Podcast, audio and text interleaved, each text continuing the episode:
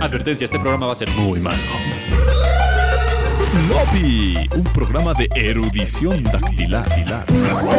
Estelarizado por Eric Pichino, Poncho Castañeda, Fernando de Anda y Alma Merino. El programa que tiene más vitamina C que todas las huevas juntas del planeta a, a Marte. Floppy Radio, el único programa transmitiendo en vivo ininterrumpidamente desde 1980.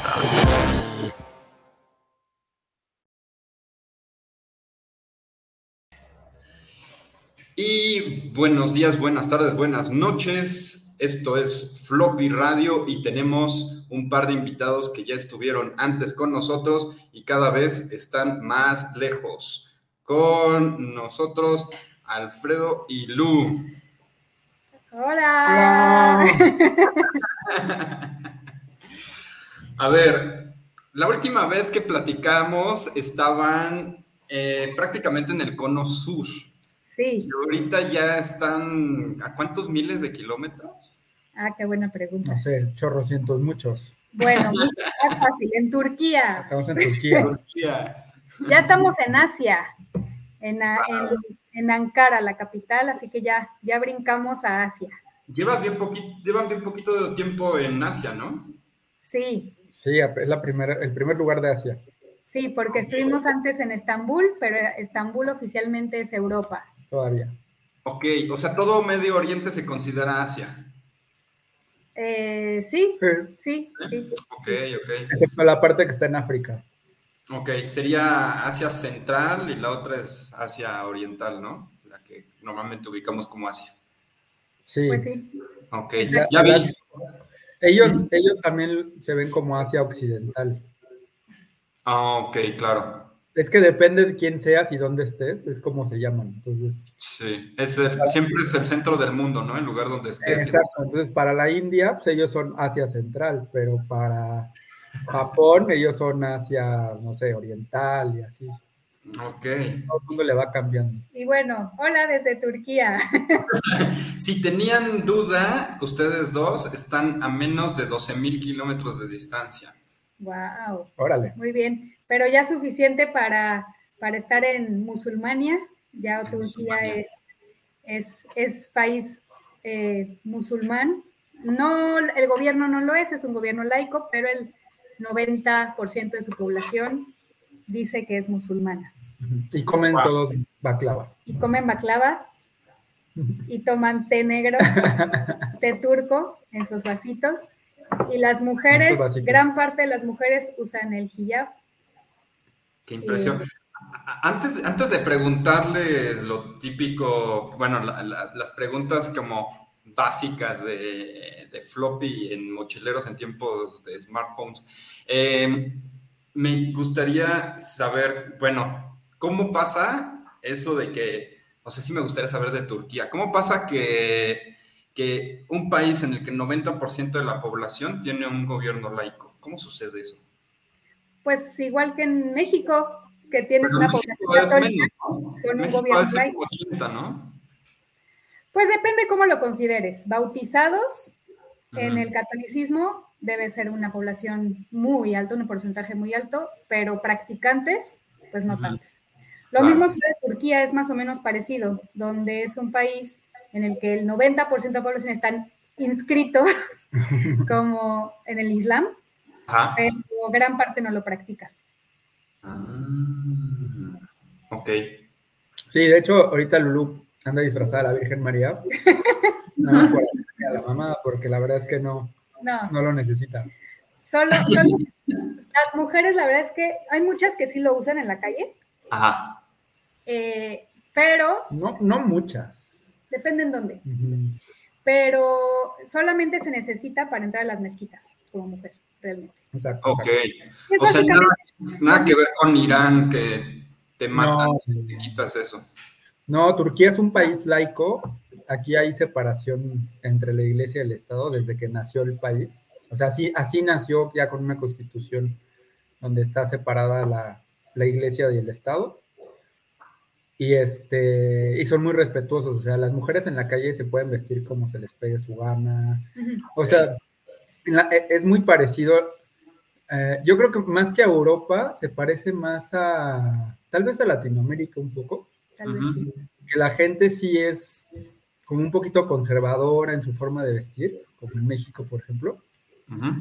Eh, porque pues, ahorita que estuvimos en Europa, y si quieres, ahorita platicamos de, de- de nuestras impresiones de Europa, pero en Europa la gente es como, dependiendo del país, pero son como más liberales en su forma de vestir, así, que para a lo mejor las personas retaca- re- re- reca- recatadas de México se les haría escandaloso, ¿no? Así de, ay, mira esa minifalda, o sea, niña, te va a dar un aire. De hecho, sí hay muchos retacados aquí en México. Sí, sí. Y, este, y acá en Turquía eh, se parece mucho porque tú ves en la calle, o sea, no, no hay gente así con mujeres con microfaldas, Pero sí ves gente de arqueta, ponqueto, Curioso. eh, todo, ¿eh? gente con el pelo pintado de azul, Y también, y, y tam- también gente con su hijab. y también ves mujeres que están completamente de negro, con hijab negro. No, no, hay muy poquitas que tienen tapada, tapado todo. Muy pocas. Sí hay, pero son muy poquitas. Pero sí hay mujeres que están pues como con el vestido negro completo y su hijab negro. Entonces, Podríamos decir que Todo. es una cultura muy mixta, ¿no? En la que tienes, o sea, hay gente que oye rock y hay gente que oye... Y de hecho, físicamente se parecen mucho a, a los mexicanos, de a los mexicanos como con cierto aire de- del norte de México, ¿no? Monterrey, todas esas zonas, con su barba y así como que... o sea, t- todos, todos son... Camionetota. El mexicano libanés, Ajá, el mexicano libanés que conocemos, que es... así. Barba china, así. Ajá. Ajá, sí, son muy barbudos. De hecho, lo que nos han dicho es que nosotros, los dos, podríamos pasar por turcos sin ningún problema. Qué curioso. Sí, y sí. Y sí, y sí, luego nos, Nos cuesta, hablan nos en- cuesta mucho que nos hablen en inglés, siempre nos hablan en Sí, nos uno de turco y ya luego ya decimos hello. Ya contestamos el hello, hello, sorry, y ya, entonces ya te empiezan a hablar en, en medio inglés. Oye, sobre el dato que decías hace ratito de la cantidad de mexicanos católicos, son 77.7, o sea que sí, también es una cantidad muy alta. Sí, muy alto. ¿Cuánto tiempo lleva Turquía siendo con gobierno laico? Desde 1923 que, nas- que nació, 29. 29 que Nació, una- nació el, pa- el nació. país. El país ya nació laico. En 1929 apenas. O sea, el país es muy joven, en realidad. Eh, antes de eso era el Imperio Otomano. Ok. Mm. Se abolió la monarquía, o sea, el, el sultanato, y nació la república y ya nació laica. En 1929, o sea, en la crisis del Ah, crash. 23, tienes razón. No, 23. 23, el próximo año cumple 100 años El país. el país. O sea, que acababa de terminar la Primera Guerra Mundial cinco años antes. Sí, ¿Quién se lo que pasa es que el, el Imperio Otomano peleó la Primera Guerra Mundial y perdió. Ah, Y luego su territorio se lo dividieron entre los franceses, los ingleses y los griegos. Ok. Y como siempre fue un fracaso esa división, hicieron un desastre. Siempre Y- las decisiones así con reglas son desastres. Ajá. Y sal, ajá, con una regla ahí en un mapa dijeron, ah, pues mira, de aquí para acá esto es mío y de aquí para acá esto es tuyo. Básicamente. Y este, pero al final obviamente no pudieron controlar el territorio y, y- y empezó una revolución eh, Claro. que inició un señor que se llama Ataturk, que en verdad se llama Mustafa Kemal, pero Ataturk le pusieron de sobrenombre porque decir padre de los turcos, Ataturk. Ah, ok. Y él inició una revolución y expulsó a los franceses, a los ingleses y a los griegos de, de Turquía y fundó la República de Turquía, que es la- el país que estamos hoy Con la capital en Ankara. con la capital en Ankara, que es donde estamos hoy también nosotros, y ya lo fundó como un país laico. Mm. En ese entonces todavía eh, Estambul Era la era, capital. era- era la capital. Constantinopla antes. Sí, claro. Pero este, como Estambul estaba tomada por los ingleses y los franceses, pues decidieron hacer la capital hasta acá en Ankara, que aparte tiene más sentido porque Ankara está prácticamente en el centro del país. Claro. Y entonces es más, como más real que sea la capital de- del país, porque Estambul está en una orillita ahí, en el pedacito que todavía es Europa. Sí, que luego pasa como con Rusia, ¿no? Que si lo tienes la capital muy a a un lado, te quieres expandir, parece. Sí, como Rusia, la, la verdad es que Rusia, la parte habitada es chiquitita. Sí, es un desastre. Todo lo demás no hay nadie, ¿no? Sí, todo Siberia vacío y apenas Sí. dos que tres. Ajá. Pero sí, la verdad, ha sido una experiencia muy padre Turquía. ¿Eh? ¿Cuántos habitantes tiene Turquía? No sé, ¿Cuántos dijimos? ¿Como Habíamos dicho 80 que- millones? 80 millones, sí, Por ahí. casi. Ahorita te digo. Ok. Pero Oye, sí. y, y están usando el nuevo, sí, ya vi 84 millones. Están usando el nuevo nombre que supuestamente le andaban cambiando el nombre hace unos meses. Como- Turquille. Turquille. Ajá. Sí, en todos lados ya lo usan. Al menos Sí. aquí. Sí, Sí. sí, en todos lados tienes letreros. Que, que es ridículo porque la, la, la- el tema de cambiarle el nombre al. Bueno, no le cambiaron el nombre, pero de pronunciarlo diferente es para que no se confunda con pavo. Con pavo. Pero lo, lo que es patético es que yo sigo viendo las noticias, eh, especialmente en Estados Unidos, en Gran Bretaña, sigue diciendo turkey. Entonces, Claro. Y lo van a seguir diciendo porque también el tur- turquille, o sea, lo tendrían que pronunciar como, ¿cómo sería? Turquí, turquille, no, ellos no pronuncian así. Turquille, no tampoco. O sea, es o sea como- que lo pensaron bien para, para el público que realmente... ¿Por qué le cambian el nombre al pavo y ya? Que le digan guajolote. Fonéticamente, Turquille para un anglosajón tampoco está fácil. Entonces, porque no tienen un. Es, es el, el Y, solo lo tienen en el yes, ¿no? Ajá. Pero, pero no hay. eh, Pero el, el turk siempre va a ser como turkey, ¿no? Turkey. Entonces, sí, sí. Pero acá sí lo usan, ¿eh? Inclusive en el avión cuando veníamos. Ajá. de- Bienvenido a Turquille. Ah, bueno. Oye, y hay algo curioso, ¿no? Según yo, con el tema del pavo y Turquía y todo esto. Eh, ¿Se sabe en la historia de que había como dos diferentes especies o tres diferentes especies de pavos? Al final le terminaron llamando a un país que ni pavos tiene con el nombre del pavo. Sí, Sí sí, te- exacto. ¿La puedes decir si te la Ah, sabes bien? Eh, lo, lo vimos hace poquito. Sí. Era precisamente lo que tú dices. Eh, a una de las eh, tipos de pavo creían que venía de Turquía, de. Turkey, y entonces le empezaron a decir Turkey. Resultó que ni siquiera venía de Turquía, pero pues ya se le quedó el nombre de Turkey al pavo común Sí. y ya. Es, como el color turquesa.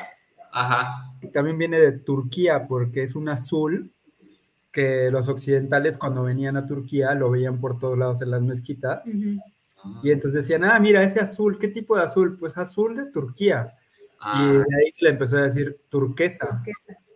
Ah. y así, porque ya sabes la gente cómo es.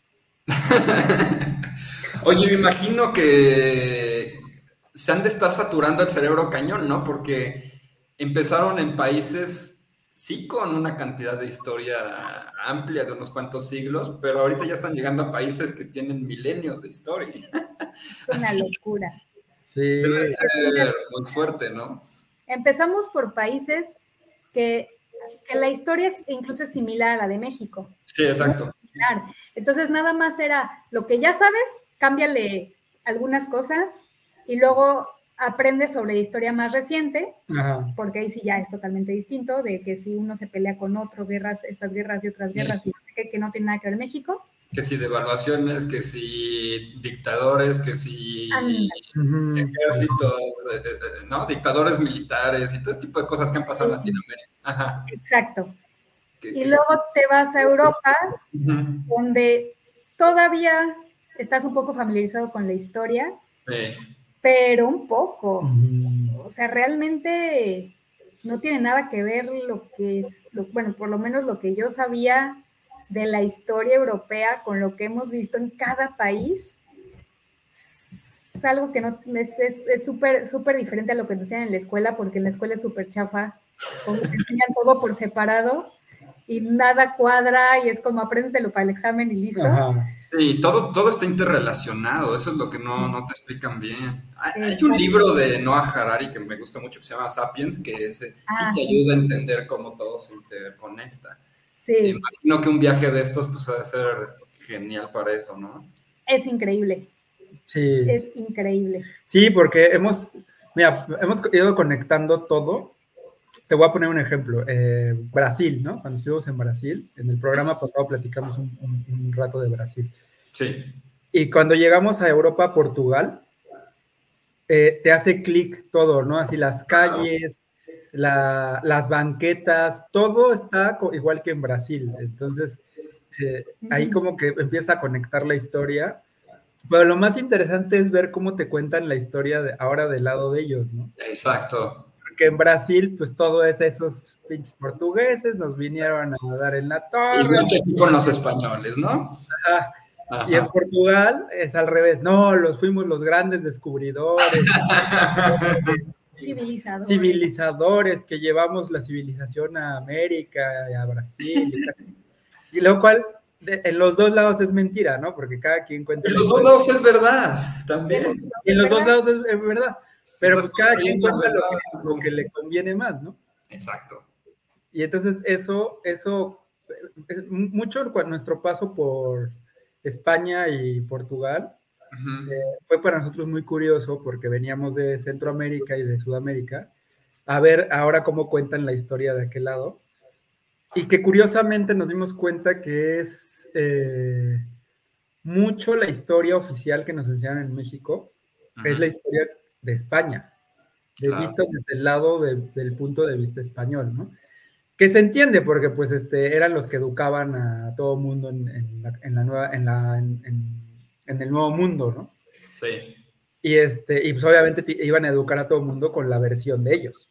Ujú. Ya la versión de, de los, como se dice, la versión de los vencidos, que es un muy, muy, muy buen libro por ahí que está, eh, pues ya a- aprendes un- cosas que no te cuentan en la versión oficial. Pero es, es lo mismo. Ujú. Cada Aquí en México. Ay, perdón que te interrumpí. No, no, eso, que cada quien cuenta lo, lo que le conviene, básicamente. Totalmente.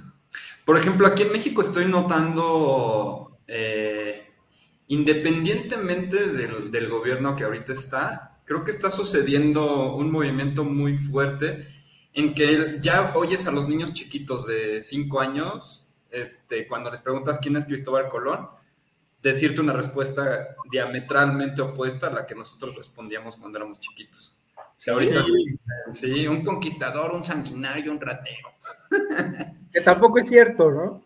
No, tampoco. Tampoco, tampoco es cierto. Por eso te digo, tendrías que conciliar, ¿no? O sea, tendrías que... Exacto, exacto. Pero fíjate, está pasando no solo en México, en todo el mundo. De hecho, nosotros lo vimos en Sudamérica y, en- y, y está pasando mucho en Estados Unidos y Canadá también. Claro. de que se están tratando de, de descolonizar ya de, de esos antiguos héroes de la historia que ni eran héroes, pero tampoco son los villanos que quieren plantear, porque regreso al tema, ¿no? Cuando estábamos en Europa, eh, aunque los ponen como los grandes héroes conquistadores y que casi casi nos fueron a enseñar a limpiarnos la cola en el baño, este, pues no es cierto, ¿no? Y, y- y muchas veces los mismos europeos con los que hemos convivido dicen es que eso también es puro eh, bullshit, ¿no? ¿no? No es verdad. Es propaganda, al fin y al Es propaganda, claro. Y, y, por ejemplo, ahorita, un ejemplo más reciente, eh, vola- volamos, de, nuestro último país en Europa fue Italia, y volamos desde Venecia hasta Estambul. ¿no? Wow. Resulta que Venecia y Estambul, antes Constantinopla, tenían eh, una ruta comercial muy fuerte y lazos comerciales muy fuertes. Claro. Inclusive los venecianos fueron y saquearon Estambul por órdenes del Papa en algún momento. Órale. Y mucho de, lo, de, la- de las reliquias que están en, en Venecia Ajá. vienen de Estambul porque se las robaron, ¿no? Y luego más adelante en, en- el tiempo, eh, Estambul, o antes Constantinopla, Sí. cayó porque los venecianos, les- les- los venecianos al mando del Papa les prometieron que iban a ir a, a salvarlos de los otomanos y nunca llegaron. Nunca llegaron. Y entonces este, los otomanos conquistaron Constantinopla y hasta ahí fue el, eh, hasta ahí acabó el imperio romano de Oriente. ¿no? Entonces, esas dos ciudades están súper conectadas, comparten mucha de su historia. Y luego, espérate. Y, y justo luego- fueron las dos ciudades que, que nosotros conectamos. Entonces, Sí. estuvo muy padre Ujú. ver toda la historia que te cuentan en Venecia sobre su comercio con Constantinopla y la ruta de la seda y no sé qué, y que y de repente llegaron los otomanos y se conquistaron Constantinopla y se acabó la ruta de la seda y por eso tuvimos que, empezar a buscar rutas en el, en el mar y descubrimos América, ¿no? Básicamente. Ajá, exacto. Entonces todo está conectado. Todo está conectado de una manera increíble. Ajá, ajá. Y, es, oh. Y sí, es eso, de- debido a que los otomanos conquistaron Constantinopla, le cerraron la ruta de la seda a los europeos, y entonces fueron los portugueses los que dijeron, vamos a buscar una nueva ruta, rutas, nuevas rutas. y empezaron a descubrir África, rutas hacia la India por el mar. Y tiene todo sentido. Si la caída de Constant- Constantinopla fue en 1453, apenas 40 años después andaba Colón llegando acá. Exacto, Exacto. porque fue cuando empezaron a, a- a las- a- a lanzarse al mar en búsqueda de nuevas rutas hacia la India y hacia China. Exacto. Y bueno, y ahí entre esas, entre esas aventuras descubrieron América. Bueno, redescubrieron, porque también cuando estuvimos en Noruega aprendimos que los vikingos fueron los primeros en descubrir. Sí, claro. Ah, en Dinamarca, No estuvimos en Noruega. En Dinamarca, perdón. En Dinamarca. Fuimos al, al Museo Vikingo y ahí te explican que, que los vikingos fueron los primeros en llegar a Canadá. Pero Sí. simplemente no, no había nada que saquear, entonces pues, se regresaban y ya nunca volvieron ahí porque ya no había nada. Bo- bosques congelados. Y hay más teorías, ¿no? Creo que también está la teoría de que habían japoneses que llegaban a Perú y cosas así No, medio. ajá, de Indonesia. Sí, exacto. Sí, sí, sí. Sí, de Indonesia llegaban a, a Perú, Todo. exactamente. Todas las islitas, este, que tienes gente entre China y Morena y dices, ¿por qué?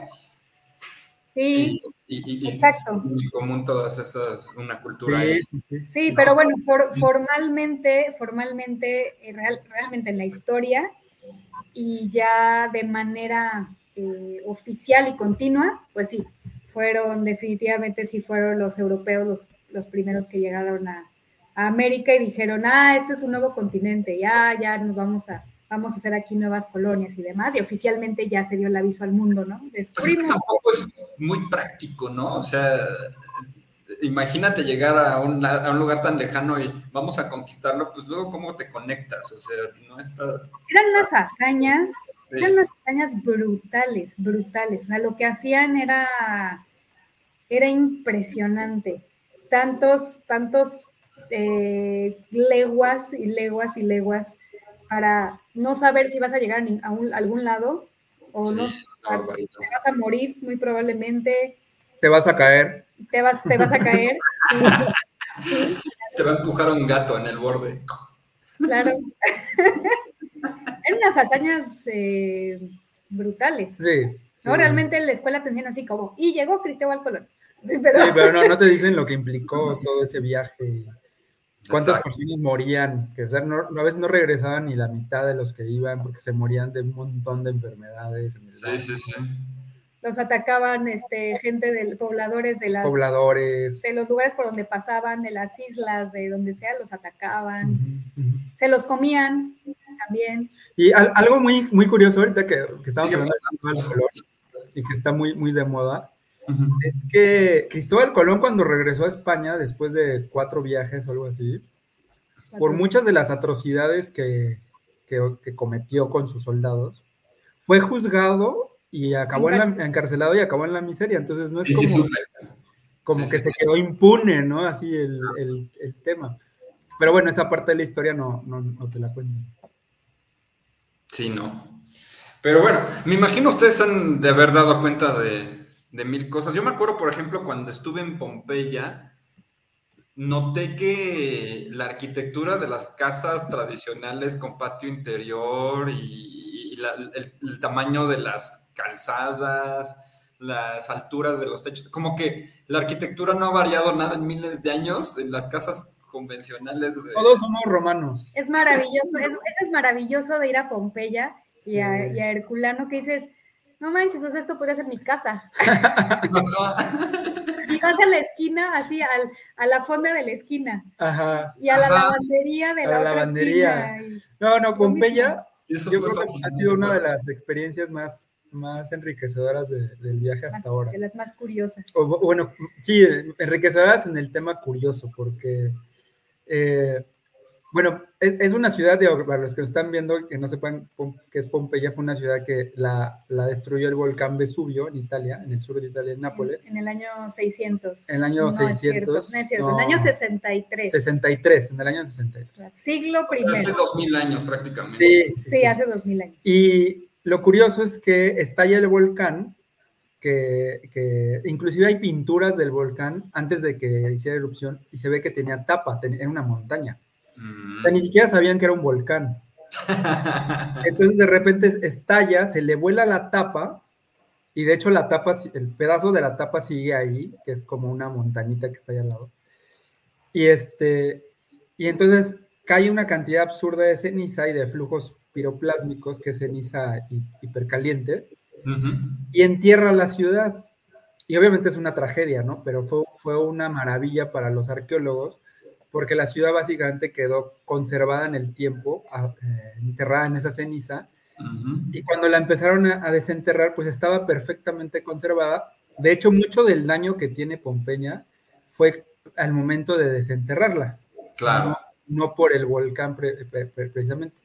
De hecho, hay otra ciudad que se llama Herculano, que está al lado, que también le pasó lo mismo, pero cuando la desenterraron, como que ahora fueron más cuidadosos y está en mejores condiciones Porque todavía. fue, porque fue después, pero incluso se construyó casi una ciudad encima. Encima, sí. O sea, el, el sitio arqueológico del Culano es mucho más pequeño, pero no porque la ciudad Sí, necesariamente fuera más pequeña. No se sabe realmente de qué tamaño era, sino porque como ya hay una ciudad construida, Arriba. básicamente arriba, encima, ups. el sitio arqueológico pues ya se limitó a... Sí, A unas cuadras, porque unas si no hay que quitarle de sus casas a quién sabe cuánta gente para Sí, poder- sería como la Ciudad de México, cómo rescatas Tenochtitlan sin tirar todo. Ajá, exacto. Justo, no puedes. Entonces, Pompeya, cuando ya lo, lo logran después de, se tardaron 200 años en, en sacarlo de abajo de, de- de la tierra, básicamente, desempolvarlo todo. Y bueno, sí destruyeron mucho en ese proceso, pero pues, es, es entendible. Pero la parte más curiosa es que al día de hoy seguimos organizándonos en Occidente como los romanos hace 2000 años. Entonces, tienes tus- tu plaza, tu parque, el- Sí. la plaza central donde está la iglesia, está el palacio municipal, está el mercadito, el mercado techado, está la zona donde vas a hacer tus trámites burocráticos, los baños, la, la- la calle llena de restaurantes, porque es- es- es- o sea, hay, hay partes residenciales y hay partes comerciales, entonces la parte comercial está lleno de restaurancitos, que es muy curioso Ah, ver los pero, restaurantes pero, está la calle llena de restaurantes y esa calle lleva a al teatro, Ah, al estadio de fútbol, al anfiteatro. al anfiteatro. Es que los romanos, yo creo que han sido la civilización mejor, como los más organizadores, ¿no? Los mejores administradores, los que tenían como la mejor forma de estructurarlo todo, ¿no? Claro, claro, claro. Y aparte eran, eran bastante Pragmáticos, tal vez. pragmáticos en el sentido de que tomaban de cualquier cultura que conquistaban, tomaban lo mejor, ¿no? Sí. Entonces decían, a ver, estos tienen una mejor forma de, de construir. Ah, vamos a copiarlos. No, pero no solo lo copiaban, lo mejoraban. Ah, y lo o mejoraban. sea, vamos a copiarlo y vamos a mejorarlo. Exacto, exacto. Y entonces, eh, eh, Pompeya, literal, es un sitio arqueológico donde, donde le puedes decir a alguien, te veo en la esquina de la calle tal, ¿no? Porque está organizada así como están organizadas nues- nuestras ciudades hoy en día. Entonces, y, y está la lavandería, está, está- bueno, había, hubo, creo que algo muy chistoso fue ver un letrero en el piso. Llegamos a, a una casa y había un perro dibujado con, Con con mosaicos, ¿no? Pues muy bonito el perro así hecho y, tenía- y tenía un, le- un letrero en latín. Y entonces ya pusimos a, a ver qué, qué decía el letrero y decía, cuidado con el perro. No.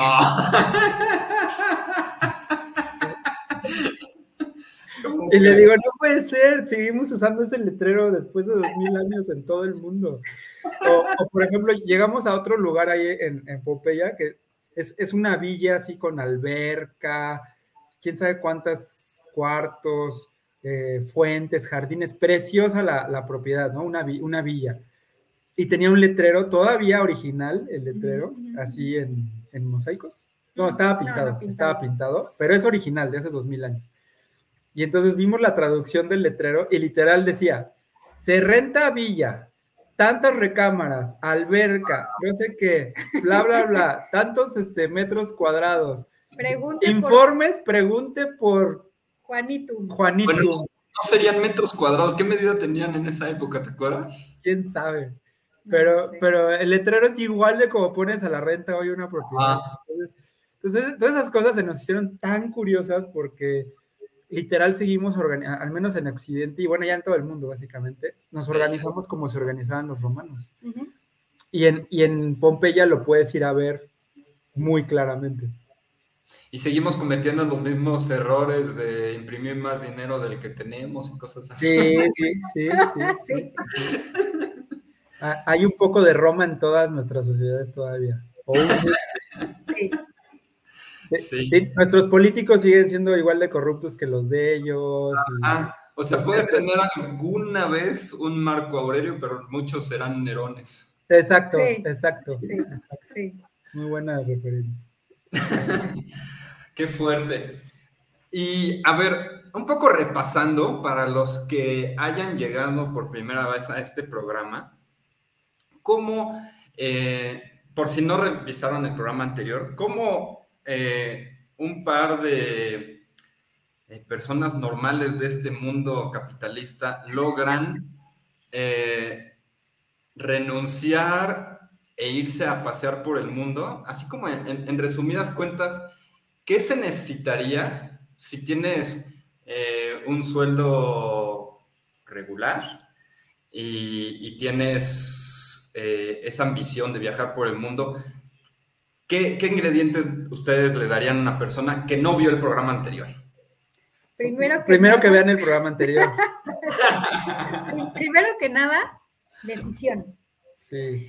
Yo creo que es lo más difícil, porque hay miles de formas de hacerlo, con bajo presupuesto, con alto presupuesto, eh, solo, acompañado, con perro, con, como sea. Se O puede. sea, la voluntad es el, el ingrediente más importante. La decisión es el, sí, es el ingrediente más importante. Y eso es como en todo, como en todo proyecto, puede ser tomado como un gran proyecto, quizás. Para nosotros fue como un gran proyecto. Y decir, bueno, de aquí a cuánto tiempo puedo hacerlo y qué necesito para hacerlo, porque es bien diferente para cada quien. Nosotros si de plano renunciamos y nos, y nos fuimos, pero habrá gente que diga. Sí, pero habrá gente que diga, yo no me voy a ir, no voy a renunciar, simplemente puedo pedir un permiso. Hay empresas que dan permisos de seis meses, un año, puedo negociar, yo qué sé, ¿no? O me voy tres meses, o me voy seis meses, o me, ya me voy toda la vida. O Depende haces cada office, ¿no? Ajá. Depende de tu situación. O sea, si, si tienes hijos, por ejemplo, pues cambia, ¿no? Claro. Cambia mucho. Pero a lo mejor, si tus hijos ya están grandes, pues ya se pueden este, limpiar la cola solos, pues ya los dejas. ¿no?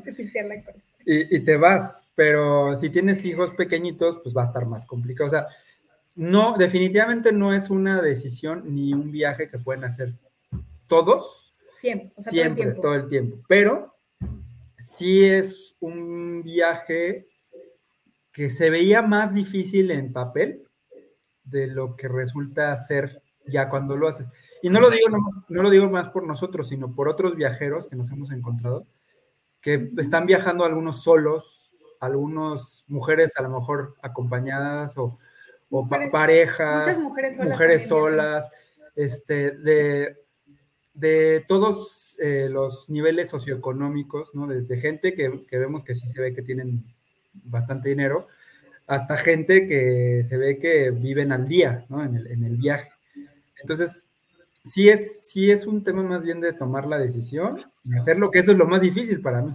Sí, o sea que es, es un asunto como, ahorita no me acuerdo del fenómeno, pero cuando sales de tu zona de confort o cuando quieres salir de tu zona de confort, solo ves como los peligros o solo ves las cosas negativas y, y te, te obsesionas con eso. Cuando lo haces ya te das cuenta, pues que sí, algunas de las cosas negativas sucedieron, pero las ganancias son mucho mayores. ¿Sería algo así? Sí, sí, sí, sí. exacto. Definitivamente. Y nos hemos encontrado con gente, por ejemplo, unos eh, brasileños eh, con los que hicimos amistad, porque era un, un, eh, un- una pareja que dijo, oye, yo no conozco casi Brasil, así ya tenían 40 años y dijeron, yo no conozco casi Brasil, o sea, no conocemos casi Brasil. Nuestro país, porque ellos eran brasileños. Eh, conocemos Sao Paulo y alrededores y no conocemos el resto. Y entonces dijeron, vamos a, Renunciaron vamos a, a... a renunciar un año, vamos a ponernos a viajar un año, pero solo en Brasil. Y entonces ellos van haciendo trabajos de voluntariado. en donde se van y trabajan en un hotel eh, cinco días a la semana y dos días a la semana están conociendo dónde están, tra- dónde están trabajando, los alrededores. Y así, y se están tomando eh, entre seis meses y un año, se iban a tomar para estar conociendo todo Brasil. Qué. Entonces, y en cualquier momento ellos regresan a Sao Paulo a hacer lo que tengan que hacer y se van otra vez. Sí, Y así es. Entonces, nos hemos con- encontrado con una cantidad de gente que hacen planes diferentes, pero que al final es eso, es el sueño o llevan a cabo el sueño de viajar. Y nosotros, en particular, obviamente, pues somos de los que estamos llevando el, el tema más extremo, que es dar toda la vuelta al mundo. Somos los de los más locos. Pero hay gente que. ¿África sí lo van a visitar o no? ¿Mande? África sí lo van a visitar, perdón que te interrumpa. Eh, Sí. Todavía no sabemos, pero sí, es muy probable que sí. ¿sí? Y Oceanía también. Sí, también. O sea, sí es toda la vuelta al mundo. Perdón que te interrumpí porque de repente tenía mi duda de Sí, no, no, sí, está bien. Ok, ok. Y este, y, pero, pero es lo que te iba a decir, que, que hay, hay gente que se avienta, no sé, seis meses en Sudamérica, y sí, te, te da para más de seis meses, pero seis meses es muy buen, muy buen plazo para aventarte toda Sudamérica. O tres meses en Europa, que es lo más que te dejan, ¿no? O, y así, o sea, tampoco tienen que darle toda la vuelta al mundo como lo estamos haciendo nosotros, pero este, sí nos hemos encontrado mucha gente con muchos diferentes eh, planes o tipos de planes, perdón. Y lo que sí, inclusive ya, ya sacamos así como una cuenta, ¿no? Creo que tú la traes más en la cabeza que yo, pero si quieres hacer un, un viaje eh, de un año, porque justo, por ejemplo, para nosotros, ayer creo que se cumplió el año. Felicidades. Sí, gracias. Todavía seguimos. Todavía juntos. seguimos juntos. Ayer se cumplió el año de, de estar viajando, entonces ya llevamos un año viajando y nos pusimos como que a, a hacer cuentas, etcétera. Y ne- necesitas entre, ¿cuánto era? ¿380? ¿A, a 600? ¿Cómo? Sí, Sí, sí, sí. Si quieres hacer un viaje así cómodo, o sea, co- como nosotros que, que, eh, hicimos un ahorro bastante eh, bueno para, para gastar en el viaje, para tener un viaje pues relativamente cómodo, ¿no? Entonces nos quedamos en Airbnbs, este, bueno, en, Eu- en Europa fue me- menos cómodo porque ahí todo es muy caro, pero por ejemplo en, lugar- en eh, en lugares como eh, Sudamérica o aquí en Turquía, por ejemplo, que es muy barato, pues íbamos a un restaurante a comer, por ejemplo, hoy, hoy fuimos al restaurante, comimos como reyes y nos costó 210 pesos. ¿no? Wow. Maravilla. En Europa con 210 pesos, pues no te compras ni una crepa, ¿no? Bueno, sí te la Sí, una crepa. Una, una crepa, sí. Una crepa para una persona. Sí. Pero sin nada adentro. O sea, lo, lo que hemos visto es que si, si ahorras entre 350 mil pesos eh, para un viaje de un año, No, de te vas bien. ¿Por persona? Seis meses. Ah, no, perdón, perdón. Por los dos. No, por los dos, por Por dos personas. Sí, por los dos, un año. Sí, por los dos, un año. Un año, dos personas, 350 mil pesos. No, No, no, no, por persona. por persona. Ah, O sea. Otra vez, otra vez, otra se, vez. se- se- 700 mil pesos, si Ah. ahorras 700 mil pesos, te puedes ir de viaje un año completo, Dos personas. dos personas, cómodo, o sea, cómodo me refiero a quedarte en Airbnb, en, en Pero sin exagerar, ¿no? Sin Ajá, no, no, no, te vas a quedar en el, en el Four Seasons No, o sea, de- sí le tienes que buscar y sí tienes Ajá. que de Venecia, ¿no? Sí, sí, no te vas a quedar en hoteles, no. Y no te vas a estar comprando, souvenirs. Nada, nada de souvenirs, ni vas a estar gastando en, en tiendas, nada.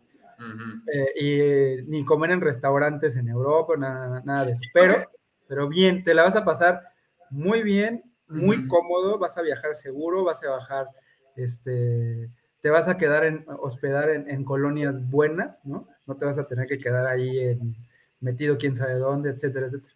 Entonces, eso estoy hablando de un viaje, o sea, 700 mil pesos para un año para dos personas, de un viaje que lo realices de una manera bastante fresona, digamos, ¿no?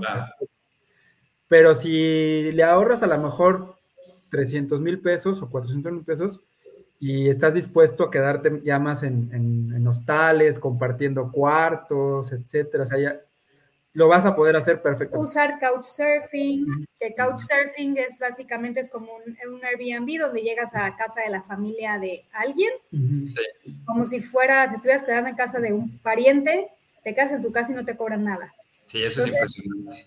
Hay muchas maneras de hacerlo, realmente hay muchas maneras. Y, y, y, yo sé que 350 mil pesos se, se oye muchísimo dinero. Pero ¿cuánto te cuesta un coche? Pero ahorita comprarte un coche te cuesta 500 mil pesos si quieres un coche nuevo, ¿no? Entonces, hay mucha gente que no lo va a poder hacer y, estamos seguros que, que, es una cantidad absurda para mucha gente. Pero hay muchísima gente que, que, muchos godines como nosotros, por ejemplo, que sí pueden en cuatro, cuatro años ahorrar 350 mil pesos. Claro. Podría ser. Que, que, para los que no sean mexicanos, estamos hablando de unos 17 mil dólares, ¿no? 18 mil dólares en, adelante. Ahora, yo he visto incluso gente que viaja sin lana. Yo conocí a, una persona que tomó la bicicleta. O sea, imagínate, una descendiente de, pues, este, de indígenas de la Sierra Gorda de, de Oaxaca, Puebla, tomó la bicicleta y llegó a Perú. claro. Sí. Regresa y listo. Obviamente en el camino, pues, este, iba haciendo trabajos, eh, ella sabe fotografía, diseño y cosas así, bueno, eso le iba ayudando. Hay gente que así se la avienta, o sea, sin, sin nada. O sea, el, el, el tema de, de, del dinero sí es un factor muy importante, no, no queda duda. O sea, para nosotros, por ejemplo, era era importante, eh, si vamos a hacer un viaje tan largo, eh, pues sí ahorramos suficientes años para que fuera lo más cómodo posible, ¿no? Sobre todo cómodo para mí. quería cómodo. Sí, Lulu sí quería dormir en el bosque, casi, casi, este, ahí eh, tomar agua del río, pero, pero yo no. Entonces nosotros sí nos pusimos a ahorrar varios años, ¿no? Para, para esto.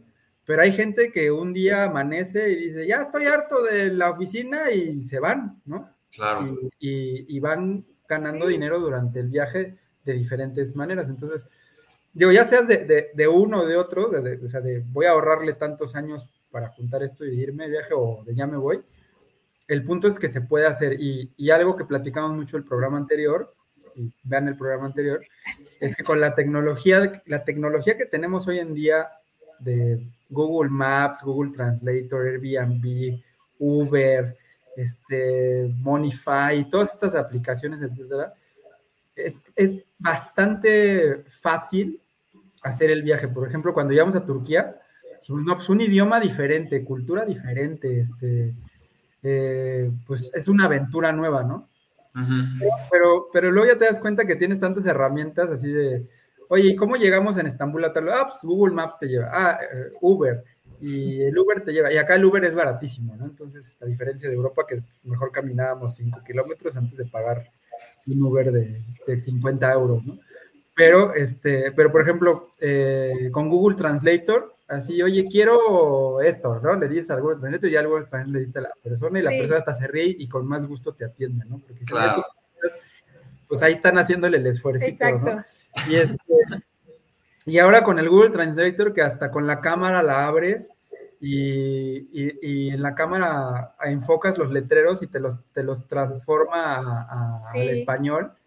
Entonces ya no hay de que no entiendo qué dice ahí, ¿no? Sí, o sea, en el, pues en el, en el súper así, para comprar algo así, el ingrediente, así de, ¿qué, qué, es esto? Así. ¿En serio? O sea, los garabatos así súper complicados. Sí, los garabatos te los, te los traduce ahí en, en, en, el momento y tú, ah, ok, perfecto. Digo, porque yo lo había visto como demo tecnológico, pero no... No, no, no, ya tiene rato, ya tiene como cuatro años que funciona. Baja tu Google Translator y hazlo en cualquier cosa y Sí, enfocas, o sea, tú enfocas la, cámara, enfocas la cámara del celular a, la- a la- a las letras que quieres que, que traduzca y en tiempo real las transforma al español.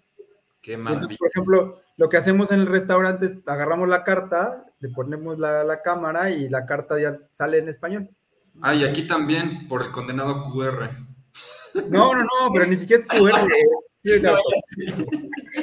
Es que aquí sacaron la locura de que, la- de que los, los menús contagiaban el coronavirus, entonces eliminaron todos los menús y lo cambiaron por el... Eso pasó en todo, En el, todo el mundo. acá Eso también. pasó todo el- en todo el mundo. Qué horrible. ¿Ustedes tam- entonces lo han vivido en todos los países? Sí, Sí. sí, en todos los De países. que no hay, no hay carta. Oye, no hay carta. y no abre el QR y oye, es que no abre. No, no tengo carta en. Uf. Bueno, ¿me lo puedes decir? Pero aparte eso no tiene ninguna base científica, pero bueno. Muchas cosas no tienen base científica. Pero sí, eh, eh, eh, la verdad, eh, como decíamos el programa pasado, la tecnología nos ha ayudado muchísimo en este viaje. Claro. y lo hace un viaje mm, más fácil de atacar en el sentido de que siempre te sientes la incertidumbre, ¿no? De que, ay, voy a llegar al aeropuerto en Turquía, en Sí. un país musulmán y un país que no habla inglés y no tengo ni idea, entonces te sientes como inseguro. Claro. Pero inmediatamente te- tienes ahí en el bolsillo el celular que te va a traducir todo, te va a pedir un taxi, Y- y- no, le va a decir al taxista dónde te tiene, a qué hotel te tiene que No, llevar. Es básicamente un, un mundo Sí, es increíble. que estoy seguro que nuestros abuelos nunca se imaginaron cuando viajaron. No, ni nuestros papás. Ni nuestros tampoco, papás. Ni nosotros de No. chiquitas. Sí, ustedes mismos el día anterior de arrancar. o sea, Nosotros no nos imaginábamos. Y, y quiero aprovechar antes de que se me olvide de hablar de, de una app de la que no habíamos hablado la, la vez pasada porque no la conocíamos. venga. Y es una app para viajar por Europa. Oh. Ah, sí. Eh, unos, casi terminando nuestro viaje en Europa, tristemente, pero bueno, para todos los que van a viajar después a Europa, por favor, descárguenla. Es una, se llama Rick Steves, ahí te la paso, Fer, para que lo pongas. Para que lo pongas Sí, Rick- escríbemelo y aquí la, la ponemos. en postproducción si quieres lo puedes Rick. Steves Audio No, Europe. ahorita lo ponemos en vivo. si me lo Ah, bueno, entonces ahorita ah, ahí. Rick Steves. ah, Ah, muy bien. ¿ok? Rick Ok. Steves Audio Europe. Es una maravilla, o sea, literal. Por ejemplo, lo, lo usamos en Venecia. Entonces, bajas la, la- todo el contenido de Venecia, Ajá. pones tus audífonos y, y empieza la audioguía de toda la ciudad. Nada más te dice dónde empezar, ¿no? Entonces empieza en la, en la plaza de San Marcos. Perfecto. ¿Ya estás en la plaza de San Marcos? Sí. Bien, aquí empieza la audioguía. A tu derecha vas A tu ver- derecha vas a ver no sé qué, bla, bla, bla, del año tal, no sé qué. Entonces es una audioguía de la ciudad de, y de. Europa en general. Y tiene to- todas las principales ciudades capitales de Europa, y no nada más las capitales, tiene muchos lugares de Europa. Tiene audioguías de museos, de catedrales, del Vaticano, de esto y del otro. O sea, es, es extraordinaria la, la aplicación, porque ya tienes a tu guía particular ahí en tu celular. Olvídate de comprar audio. Ya no tienes que comprar audioguías, ya no tienes que comprar, eh, pagarle a un guía para que te eh, lleve por porque hasta, hasta mapa trae la aplicación. de, Mira, este es el mapa de, de la audioguía. Entonces, por ejemplo, lo utilizamos en Venecia, que todo es carísimo, y en Florencia, pero por ponerte el, el ejemplo más claro, en, en Venecia Ah, nos dijo, a ver, no gastes en el tour de la góndola, ¿no? Que es un robo aparte. O sea, Ah, amigos, si, están viendo, si van a Venecia, no, no usen la góndola, es un robo. Si, si traen presupuesto y quieren y quieren romancear y demás, pueden hacerlo. Yo digo que no. todo depende del plan en el que vayas, Sí. pero si vas en plan si bien- tienes mucha lana, lo puedes hacer. Si tienes Habrá, dinero habrá para gente te- que, su sueño está bien. agarrado. Cuesta, cuesta entre 80 y 100 euros el paseíto ahí, nada más para que... Sin que canten. Sin que cante el monito. Y eso fue una gran decepción, no o cantaba. sea, unos dos mil pesos.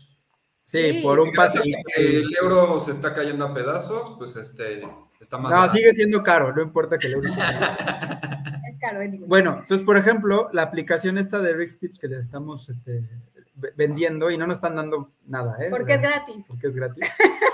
Este, Gracias, Rick.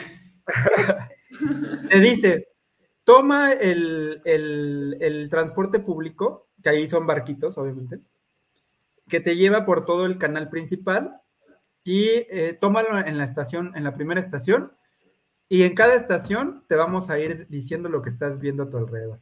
Qué maravilla. Entonces, literal, nos subimos al transporte público con nuestra aplicación abierta, nuestros Omnibus. audífonos, le íbamos poniendo play en cada estación que íbamos parando y te va diciendo, a la derecha tienes el palacio, quién sabe qué cosa, ¿no? Sí. De- del duque de quién sabe qué, y a la izquierda tal. Y como puedes observar en la pared, ¿Qué idiomas está? Eh, está en inglés, está en inglés. Ok. Nada más. Es, este, es gringo, ¿no? Eh, ¿Es gringo o británico? No, me acuerdo. No, es gringo, es gringo. Es gringo. Él, él es gringo y tiene, tiene canal de YouTube también. También es tiene- gringo.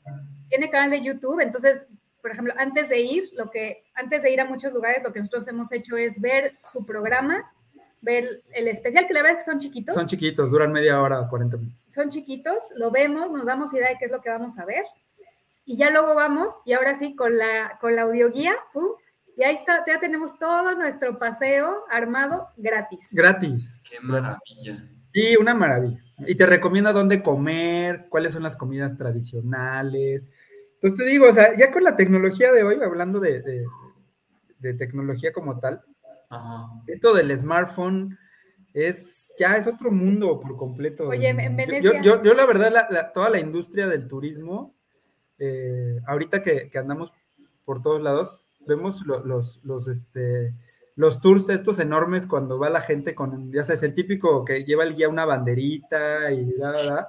Ya es pura gente mayor. Todos son gente mayor que, que obviamente les cuesta Un más modelo obsoleto.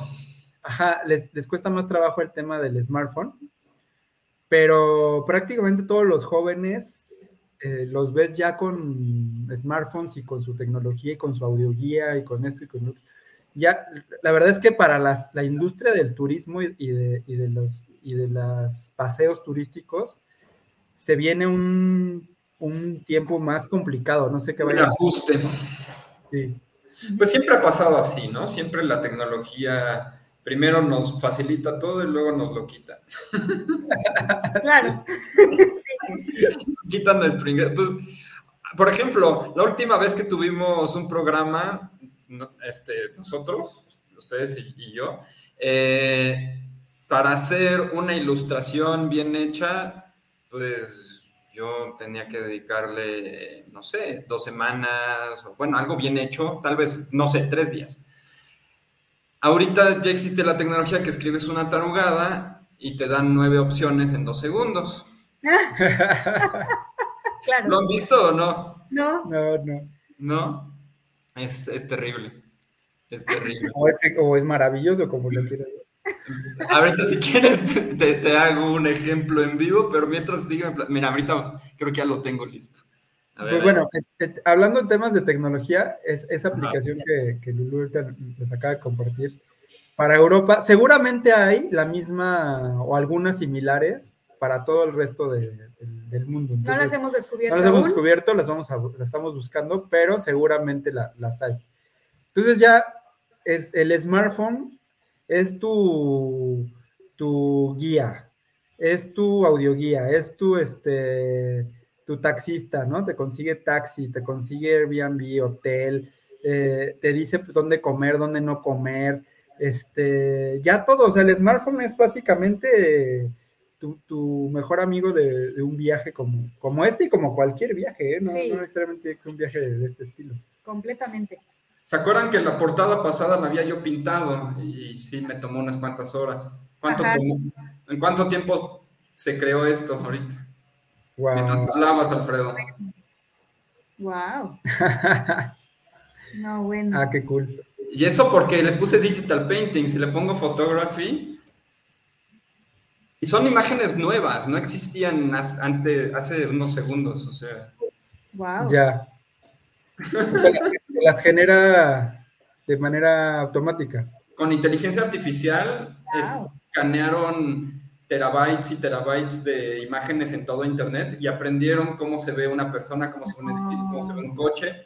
Y entonces aquí tenemos, pues, no sé si es hombre o mujer, pero está, parece que en Venecia o algo. Venecia, ¿no? Sí, en Venecia parece. Sí. No, no parece Venecia. No, no parece Venecia. No, no es parece, no es Venecia. Parece Dinamarca o algo. Como Ámsterdam, tal vez, ¿no será? Ah, sí, puede ser Amsterdam también.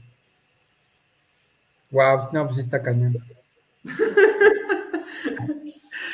Pero bueno, pues sí, sí, la, la tecnología es una cosa espectacular, ¿eh? Lo- lo- o sea, Sí, La verdad es que... la portada de tu programa. Ah, excelente. muy bien.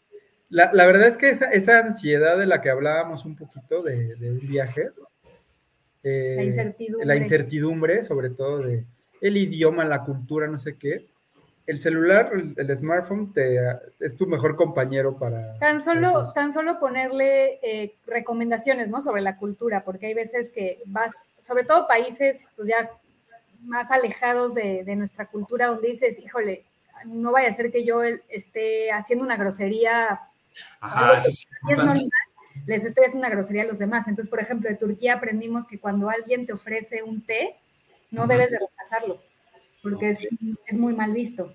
Y si te llenas de test, ¿qué pasa? pues ya ni modo. Te los tomas todos. Vas al baño y ya. Mucho. te, lo, te lo tomas. O sea, aunque no te guste, pues te lo tomas, ¿no? Porque es, está, está mal visto rechazarlo. Rechazarlo. Rechazarlo. Sí. Entonces no lo debes de rechazar nunca, ¿no? Cosas así que dices, bueno, a ver, recomendaciones.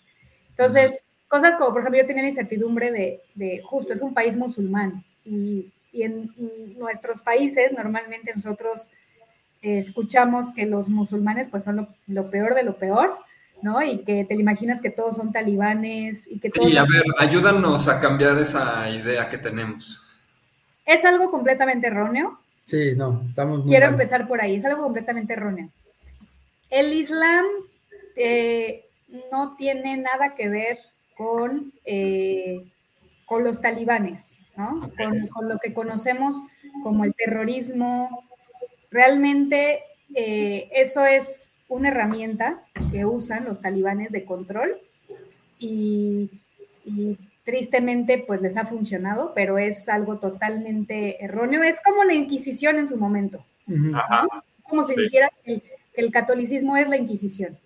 Pues no, ¿no? Fue un momento horrible en la historia en donde sí le- la Inquisición era algo espantoso, pero no es así. O sea, no, ha sido, no había sido así antes y no fue así después. Ujú. Pues el Islam es algo similar actualmente. Tiene este periodo oscuro de estos eh, talibanes que usan la religión como arma eh, de, de control, de fuerza y de, pues sí, político, ¿no? Al final.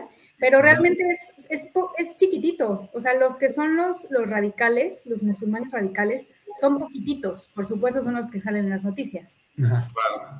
Pero todo el resto es una religión eh, pacífica, realmente, eh, donde el tema de la, del machismo y demás, hacia la, hacia, el- obviamente, de denigrar, denigrar a la mujer y demás, es un tema más bien de la cultura beduina, de los Ah, ok, ok. de, de, de estas personas que vivían en, en- en el desierto y que tenían esa cultura eh, machista y que muchos, digamos, lo adaptaron, pero no porque fuera el Islam per se, sino porque vienen de ahí, muchos. Sí, ese, ese, ese tra- tratamiento que le dan a las mujeres, por ejemplo, no, no es una cosa tanto de- del Islam por sí mismo, no fueron costumbres, como en México lo conocemos, usos y costumbres, ¿no? Sí. que, que se trasladaron a la, a- a la religión. Entonces, antes, antes del Islam ya hacían eso, de tapar a las mujeres y de darles Ajá. etcétera, las culturas islámicas, ¿no? Cuando llega el Islam con, con Mohammed y, y- y todo esto, agarran toda, toda esa usos y costumbres y se las insertan al, al Islam. Claro, como siempre, esa es una mezcla. Sí, exacto. Exacto. Pero no es, no es per se por el tema de la religión, como dice Lulu, igual en, en- en el catolicismo, pues muchas de las cosas que hacía la Inquisición no están en la Biblia, ¿no? En ningún lado. Sí, no. Entonces era lo mismo, era una forma de control y de, y de manipulación. Porque aparte son libros muy ambiguos, o sea, se pueden interpretar Sí. de miles y miles de maneras y hay cosas eh, que, que- que si las revisas son muy valiosas en cada uno de estos libros sagrados.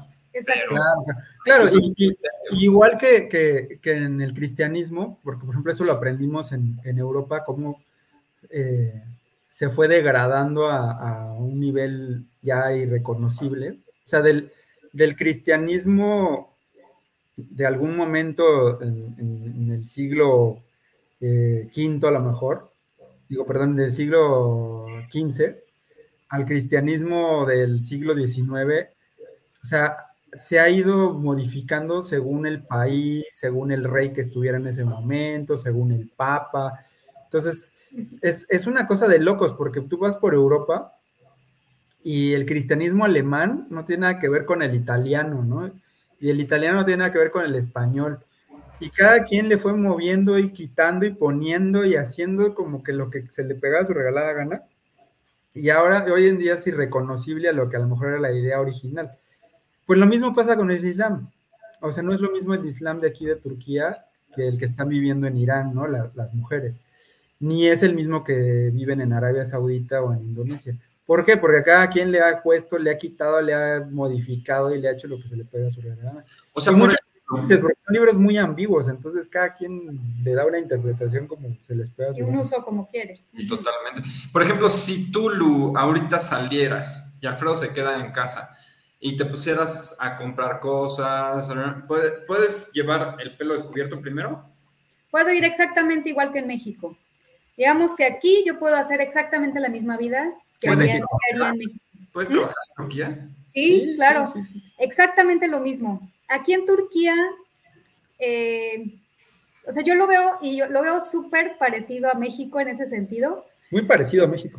eh, porque realmente no veo yo nin- ninguna diferencia en cómo me tratan a mí como mujer, eh, excepto quizás hay, hay cosas chistosas, ¿no? Hay cosas curiosas que, por ejemplo, hay este cafés de hombres donde, sí, es muy chistoso. Es, es un, un- un café, o sea, una cafetería, donde solamente hay hombres y solamente atienden a hombres. Entonces, si una mujer entra ahí, primero está como que raro porque como mujer es como hay puros hombres ahí. Y todos son grandes, aparte. ya Todos son como grandes. De 60 para arriba. Entonces, como que primero es como raro. O 70 para que los que nos están viendo de 60 no digan, ah, yo no soy grande. De 110 años. De 100, 100 años para arriba. Y eh, como mujer, ya, bueno, vimos, eh, leímos una anécdota por ahí de unas chicas que estaban viajando, se metieron a un café de, de- hombres Sin saber. Sin, sin saber. saber, las atendieron, pero las atendieron fatal. O sea, sí las atendieron, aunque las atendieron mal. ¿No hubiera sido mejor que les dijeran, pues, a dónde habían entrado? Pues Ok. Ajá, las atendieron sí fatal. les dijeron, a lo mejor sí les dejaron, pero como no hablaban turco, pues no entendieron. Las Claro. atendieron, las atendieron fatal, no entendieron por qué las habían atendido tan mal, hasta que después se pusieron a investigar y descubrieron que hay cafés de hombres que son para hombres. A mí me tocó una vez, este, participé en un cortometraje del Chelas, saludos al Chelas, eh, en el norte de la Ciudad de México, en el Estado de México. No me acuerdo exactamente en qué, en qué pueblo. Había una cantina de hombres en donde la barra y el migitorio eran así, y entonces tú podías estar como haciendo el ciclo. Como muñeco, como muñeco, entra por aquí, sale por aquí. No, pero es, es- Bueno. cierto, ¿eh? Yo, yo creo que Turquía, hasta ahorita, porque vamos, llevamos Estambul y Ankara. Yo ya había venido a, a Ankara hace muchos años.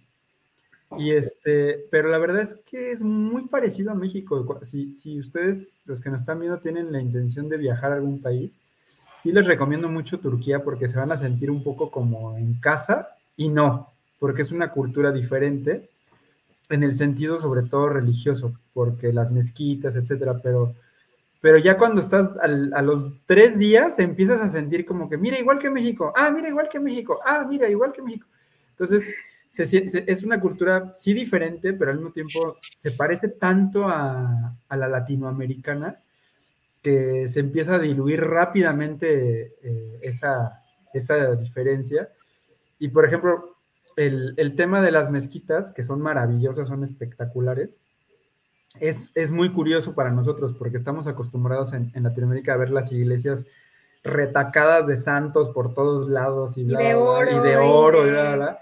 Y las mezquitas al revés, o sea, no hay nada porque supuestamente tienes que estar concentrado en Dios y no en, en Bueno, 20 pr- santos. primero porque el Islam no, no adora figuras. No adora figuras.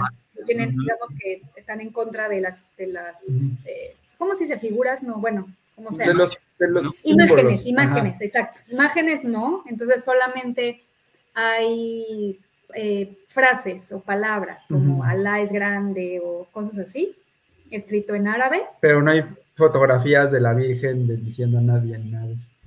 Entonces, Bueno, no hay virgen en... no hay para empezar. No, no, no hay gift shops, no hay, no hay tiendas de souvenir en los De hecho, de hecho, se han metido en problemas, ¿no? Alguna vez cuando han querido representar a Mohamed eh, en una imagen, una ilustración. sí, claro, claro. No, pero porque se estaban burlando de él. Sí, pero, pero se han metido en problemas con los, con los extremistas de. Irán, no con los de, Con los de aquí no. con los de aquí, no. a los de Turquía les valdría queso. Sí, sí, sí. Inclusive aquí hay, hay mucho este, movimiento anti-islámico, ¿no? En el sentido de que, de que mantenerlo más separado el Islam de, de la, de la sociedad como tal. Inclusive mucha parte de eso vino del gobierno, ahorita ya cambió esa idea, pero del gobierno como tal de mantener completamente separación de iglesia y Estado, cueste lo que cueste, eso se dio aquí en Turquía. Entonces, literal, como dice Lulu aquí, ella puede salir a la calle y trabajar y andar en coche y todo lo que está prohibido a la mujer en Arabia Saudita. Wow. Eh, la- las mujeres turcas, eh, para ellas también se les hace algo radical y loco lo que pasa en Irán, por ejemplo. Sí, Y- claro. Siendo ellas musulmanas. No, y aquí No hay como prejuicios y limitaciones en cuanto a, no sé, la vida sexual cosas así que suceden mucho. pues mira, no, no platicamos mucho de esos temas con la gente de aquí, Es que, es que también es, es como... pero, pero para que te des una idea, por ejemplo, nos, nos, acá- nos en, en Estambul nos quedamos en, en, en un Airbnb. Airbnb que el, el departamento era de una pareja gay. ¿En serio? Para que te des una idea. Sí, andan en la calle Y con su pareja y y todo. son abiertamente gays. Pues yo creo que con eso ya me respondes bastante de lo que Ujú. quería Exacto. Entonces, por, por saber ejemplo, como qué estilo de, de- de- de cultura es. Correcto. Y el gobierno actual es un gobierno en general conservador que ha estado usando La religión. la religión, la, el con- la parte conservadora de la religión para ganar votos y demás. Mm. Y, y desde 2015, 14. creo, prohibió marchas gays, pero sí habían antes de 2015. ¿cómo habían las. Y promovió apenas en este año una marcha anti-gays, ¿no? Entonces, bueno, pero pues es el gobierno, la gente que participó fue gente del gobierno y no es la mayoría de la población, No. no, están a favor de eso. No, y, y- y- y no se ve que vaya a funcionar la misma sociedad. Lo, lo escuchas en la gente lo que habla cuando estuvimos formados ahí para entrar a Santa Sofía y escuchábamos a un Mezquita, guía, mezquita. a, a un guía turco que estaba atrás de nosotros hablando en inglés con unos turistas y les decía precisamente eso, ah, es que este gobierno quiere islamizarnos otra vez, pero no lo vamos a permitir, no sé qué. Ah, qué bien. Entonces es, es Turquía definitivamente es un país, ya para hacer un resumen, muy parecido a México, donde la gente puede venir tranquilamente, inclusive eh, eh, me atrevería a decir hasta gente que es este, abiertamente gay puede venir, obviamente con ciertas restricciones, porque no es tan abierto como México. Eh, bueno, que en México, en algunos estados, Depende, este, como, como irías a Guanajuato. como irías a Guanajuato siendo gay, haz de cuenta, ¿no? O sea, con cuidado. Pero bueno, el, el tema es ese, o sea, Turquía es un país muy, muy abierto, muy similar a México y la verdad es muy agradable y muy barato, que es muy importante. Qué padre. Qué padre. Eh, quería preguntarles también en la cuestión como, como histórica, porque ustedes decidieron viajar en un momento en el que todo el mundo está transformándose muy rápidamente. ¿cómo se está sintiendo eso? O sea, ¿cómo se está sintiendo, por ejemplo, que de repente la inflación, de repente Gran Bretaña casi truena el 26 de septiembre? Este, ¿qué, qué- qué- qué se siente estar viviendo eso en diferentes países? Padrísimo. Creo que como turista es muy interesante y es muy padre. Eh, a lo mejor como locales, los locales obviamente no, Sí, como local te puedes estresar mucho, claro, pero como turista es bien padre porque además son temas... porque lo ves de forma ya global, ¿no? Me imagino. Sí, sí, sí, sí, sí, sí. O sea, Sí. como se viene sintiendo en Europa y como se viene sintiendo en Turquía, no es tan diferente la, la- la opinión de la gente en estos temas. Y es muy curioso porque a nosotros, digo, al día que estamos filmando este, este floppy con, contigo, Es 15 de octubre. Eh, el peso está a un nivel extraordinariamente alto. El superpeso. Entonces a nosotros nos ha beneficiado muchísimo porque nos ha abaratado el, el viaje en gran parte de Europa, nos benefició muchísimo. Y acá en Turquía, bueno, eh, Está para nosotros como mexicanos con nuestro peso, del peso de hoy, está súper, súper este, barato, al nivel de que en febrero de, de este año, eh, un peso eran eh, dos, eh, no, dos, dos liras turcas eran un peso, ¿no? Hoy es una lira turca, uno- 1.008 es un peso. Entonces estamos hablando de De un 100% de diferencia. por ciento de diferencia. Entonces para Sí. nosotros nos benefició muchísimo. Pero, pero bueno, dejando eso de lado, porque eso es un caso muy particular de nosotros. Pueden tomar dos test en vez de uno. Ajá. Exacto. Para la, la- la- la situación en cada país sí es preocupante, pero la vida sigue, ¿eh? y estoy seguro que en México está, está pasando lo mismo. O sea, con toda la inflación, con toda la, la crisis, la guerra, etcétera, eh, la gente sigue su día a día y tú ves, la gente sí, como, como hacemos en México, ¿no? O sea, se- se- nos sentamos a platicar con alguien y todo el mundo se queja de todo. Claro. Y al día siguiente agarra sus cosas y se va a trabajar como si nada. Entonces, es, es mucho como la el, el tema noticioso Ujú. versus la vida diaria de la gente. Pero al mismo tiempo la gente lo siente. O sea, vas al súper y ya no puedes comprar la misma cantidad de cosas. Y, Claro, claro. Mano Claro. es resiliente, pero eso no significa que no, que no se sienta, ¿no? No, no, no. Y obviamente lo, lo sienten en otros, en algunos países más que otros, ¿no? Obviamente. Pero eh, digamos que es como un, un sentido de que, em, ¿cómo, te- cómo lo podría decir? No se siente un estado de, ale- de alarma y de escándalo y de, No. y de todos choquen sus cabezas unos contra otros. O sea, no es el nivel de caos de los noticieros. No, no, no, no. Sí hay un, hay un nivel, obviamente, de, de- de frustración del aumento de los precios, ¿no? Por supuesto, eso nos los han comentado. En todos en lados, todos lados, en todos en lados. todos los países a los que hemos ido. Sí. han dicho, es que está carísimo todos ustedes que apenas van llegando, pero no saben cómo Nos han está". comentado en Dinamarca, en Dinamarca y en Ecuador. Ajá. Pero, eh, eh, eh, obviamente, de eso a que todos estén chocando sus cabezas unos con otros y que- que- quemando sus naves, Y hay una gran, gran diferencia, ¿no? La verdad. Y mira que, que, que sí hemos convivido con la gente local bastante como para poderlo sentir. O sea, porque es, es muy diferente cuando alguien se queda en un hotel y, y Ah, ya, sí. y pues no te, no te enteras de lo que sucede en la mente de la persona que vive ahí. Claro. Pero nosotros que nos quedamos en Airbnb generalmente con gente, o sea, que vive ahí, no, no solos. Por ejemplo, aquí en- ahorita en Ankara estamos solos, pero no, no habíamos estado solos Pero en meses. de casualidad, porque es un, es un departamento de tres habitaciones Y no, no se rentaron las otras. y no solamente estamos estamos nosotros. Ah. Pero, pero, este, pero en Estambul estuvimos en, en casa de personas, de turcos, y pues platicamos con ellos, ¿no? Entonces, eh, sí, sí nos hemos dado cuenta mucho del sentir de la gente. Y en toda Europa lo mismo, estuvimos como platicando con italianos, con franceses, con alemanes.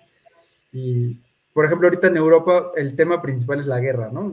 Al día Sí, de, de El gas, ¿no? Por gas. ejemplo, ahorita en Francia no hay gasolina y en Alemania están reduciendo el consumo de gas. ¿Ustedes llegaron a sentir algo de eso o no? Afortunadamente nosotros estuvimos viajando en verano, Entonces, en verano no usan, No usan mucho gas. pues no se usa tanto gas, pues no, no, no hay necesidad de prender calefacción. Todo lo contrario, fue, No. un, fue un calor horroroso, una ola de calor terrible. Sí. Entonces era todo lo contrario, nadie prendía la calefacción. Por favor. Pero, pero sí lo veíamos, lo veíamos tanto en las, obviamente en las noticias de allá, como la gente nos comentaba que no sabían qué iba a pasar en invierno. No, Estaba- no, están muy preocupados. están muy preocupados por cuando llegue el invierno porque el invierno europeo, para los que han vivido en Europa, saben que, eso, que es una cosa Muy crudo. crudísima, fuertísima, nada que ver con nuestros fríos allá en México, ¿no? Toluquense. No, no, no, no, allá sí es una cosa terrible. Entonces, el tema del gas es una cosa que los tiene, a- ahí sí, fíjate que sí están chocando sus cabezas unos con otros. Sí, sí, Alemania, principalmente gracias a que apagaron las plantas nucleares, sí la tienen complicada. Exacto. Sí, sí. De hecho, Ale- Alemania en particular ya dijo que no va a pagar eh, algunas plantas nucleares todavía, como hasta dentro de dos Cinco- años cinco más. años. No las Y- apaguen, que prendan las Va- otras. Y van a, re- van a re- reabrir varias plantas nucleares. Pues. Por ejemplo, en Francia, ellos sí están muy, muy, muy tranquilos porque pues gran parte de la electricidad y el- el cal- la calefacción viene de energía nuclear. Y ellos sí tienen una cantidad absurda de plantas nucleares, entonces ellos como que no están muy preocupados que digamos. No por ese lado, pero te digo que están teniendo problemas de abasto de gasolina en los últimos Claro. días. Ujú. Claro. Sí, Van a sí, entrar sí. un relajo ahí con eso. Pero bueno, pues qué, qué- qué- qué fuerte. ¿Qué toca después de Turquía? Eh, después de Turquía nos vamos a Jordania, Israel, Egipto, Wow. eh, después probablemente a la India, Sudáfrica, tal vez. Eh, y luego, Eh, Tailandia, Cambodia, este, Vietnam, Laos, eh, Indonesia, Australia, Nueva Zelanda, Corea y Japón. Y ya. ¿Qué cosas, eh, Y ya. ide- qué- qué ideas les han cambiado así radicalmente? De que llegaron pensando que las cosas en el mundo eran de tal manera y ahorita lo piensan al revés. Híjole, a ver, yo primero. a ver tú primero. Ahorita, ahorita, en el momento que estamos ahorita filmando esto, el Ajá. tema de, de- del mundo musulmán nos ha cambiado la idea por completo estar aquí. O sea, y cuando digo estar aquí, no es venir de vacaciones cuatro días e irse y llevarse la impresión del mundo musulmán, como me pasó a mí hace 10 años que vine. Exacto. Que vi- vine y estuve cuatro días y me fui y me llevé una idea igual de equivocada con la que, como, con la que llegué. Pero ahora que estamos viviendo como tal, viviendo aquí, este, sí me da, me da, me da un poco la, la- la- el, no, no es resentimiento, sino que el tema de que, ay, qué, qué equivocado he estado toda mi vida de- del mundo islámico y musulmán y de las culturas de Medio Oriente, ¿no? Pero es más que nada por la televisión que recibimos allá y por las películas. Y etcétera. la influencia gringa, ¿no? Sí, Principalmente. Siempre son los terroristas, siempre son los malos de las películas, etc. Como antes eran los rusos, pues a, a nuestra generación nos tocó que fueran los, los musulmanes. Cuando, por ejemplo, lo del 9-11 de Estados Unidos, pues fueron de Arabia Saudita, ¿no? No fueron ni siquiera eh, palestinos o turcos. No. o libaneses. Entonces, me, me ha cambiado mucho la percepción de que el, el mundo musulmán no es uno solo, no es el que nos ven en la televisión. Hay muchos mundos musulmanes. En el que estamos ahorita en Turquía particularmente es muy, muy tranquilo, muy ag- agradable, por, podría utilizar incluso esa palabra, y muy parecido a México en muchas cosas, ¿no? Obviamente eh, hay otros países que no tienen esa suerte, que no son Turquía, estamos hablando de Irán, Afganistán, etcétera, que es una situación completamente diferente. Pero en general, a mí en lo particular, eh, uno de los grandes cambios de este viaje ha sido cómo veo otras, otras culturas, inclusive en Europa, ¿eh? cómo veía yo algunas culturas europeas. Eh, ya vivir ahí un, un rato eh, en cada país, un ratito en cada país, sí te cambia un poco la percepción de, de ca- de cada forma. ¿Qué otra la tenías como en tu percepción diferente? Por ejemplo, Francia, yo pensaba que eran muy arrogantes, que eran muy, este. ¿cómo se dice? Este, obstinados, a lo mejor, y nada que ver. O sea, sales de París y la gente es súper amable, todos son súper buenas personas contigo, te tratan de ayudar, eh, tratan de hablarte en español, en inglés, en lo que más o menos ellos vean que les entiendes. Y lo que pasa es que de Francia, pues yo tenía como que la idea de, de que París era Francia y no es cierto. O sea, París es, París, es su propio mundo. ¿Por qué será que en París sucede eso? ¿Porque tienen demasiados turistas, tal vez? Sí, claro, claro, es la capital. Cansan, ¿no? De los- Y aún así en París nos trataron muy bien. Y en París nos trataron muy bien, pero sí, sí se siente la diferencia de cuando sales de París. Sí. es otro Francia. Sí, yo también, yo también lo viví cuando estuve allá. Ajá. Es, es un Francia más tranquilo, más campesino, más buena gente. El- Y el- Francia acelerado de, de- Francia de los quesos, ¿no? De las vacas y de los Qué quesos. ¿no? rico. Entonces, por ejemplo, de Europa me cambió mucho la percepción. De, y, y eso es lo maravilloso de un viaje de esto, que no es la percepción de, de- de- de turismo tradicional que te quedas, Sí. a la percepción de ya insertarte, aunque sea unos, unas semanas, un mes, a lo mejor en la cultura de esas personas, hablar con ellos, eh, comer lo que ellos comen y no nada más lo del restaurante de- del hotel o el restaurante turístico. ¿no? Entonces, eso, eso sí ha sido, yo creo que lo más impresionante y los grandes cambios que te trae un viaje de, de estos. No sé tú. Híjole. Pues sí, lo yo coincido muchísimo con lo del mundo musulmán. De hecho, eh, yo le decía hace rato, hace rato al Alfredo justo, porque fuimos hoy a una mezquita, a visitar una mezquita que está súper bonita. Y este, le decía a Alfredo, ay, si yo viviera aquí, me- aunque no fuera musulmana, me metería a la mezquita y a nada, a relajarme. A meditar un ratillo, ¿no? A estar tranquilo. Sí, son tan, su- o sea, es como un lugar de, pa- tan, de paz y tranquilidad y armonía Ajá. que realmente dan ganas de quedarte ahí un buen rato, un buen rato. Sí, sí, sí. Y es totalmente distinto a la idea que tenemos sobre los musulmanes normalmente, ¿no? Este, realmente es, es- es otra cosa. Em, Sí, yo, yo, yo, yo pensaba, voy a entrar a la mezquita y si cometo alguna, alguna cosa ahí o algún error, me van a encarcelar y me van a, a cortar la cabeza. No, nada que ver, nada que ver con esa idea. Pero, por ejemplo, ¿puedes hablar adentro de una mezquita? Sí, sí, claro. Mientras no esté el servicio, como en México, Ajá. la misa, una iglesia y, oye, puedes tomarte fotos y no, hemos visto así niños corriendo y nadie les dice nada. wow. O sea, es- Estoy, vea, nuevamente, ¿no? El, el, el, el, el, el, paren- el- el asterisco de que esto es Turquía, no, no sé, no creo que eso se pueda hacer en Irán, ¿no? O en- pero no hemos ido, no sabemos. no sabemos, ¿no? Al final realmente no sabemos, ¿no? Sabemos lo Bueno, pero sí, Irán sí es un caso. Muy particular. Sí, Sí. supongo, Y- supongo que sí. y Al hemos- final, al final Hemos visto películas como Persepolis. Yo he platicado con un animador 3D iraní y pues sí, Claro. sí, es, sí, es, sí es complicado. claro, Sí. claro. Oye, pero por ejemplo, ¿tú sí debes de llevar el velo en la, en la mezquita o no? Sí, cuando Adentro, estás en la sí. mezquita. Es un tema. Antes, igual yo decía, ay, o sea, ¿qué onda? ¿Por qué habría que ocultar el pelo? O sea, gente machista, ¿sabes?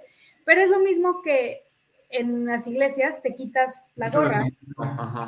o no andas con shorts muy Nada más de cortos respeto y ya. o, o no enseñas los hombros en muchos lugares. Por ejemplo, en toda Italia, ¿no? En No toda Italia no puedes enseñar los hombros No. en las iglesias. cuando entras a las iglesias o no puedes andar con, con shorts o O en tanga, no te dejan entrar en tanga. Al final es un tema de respeto, ¿no? Entonces, respeto y convivencia.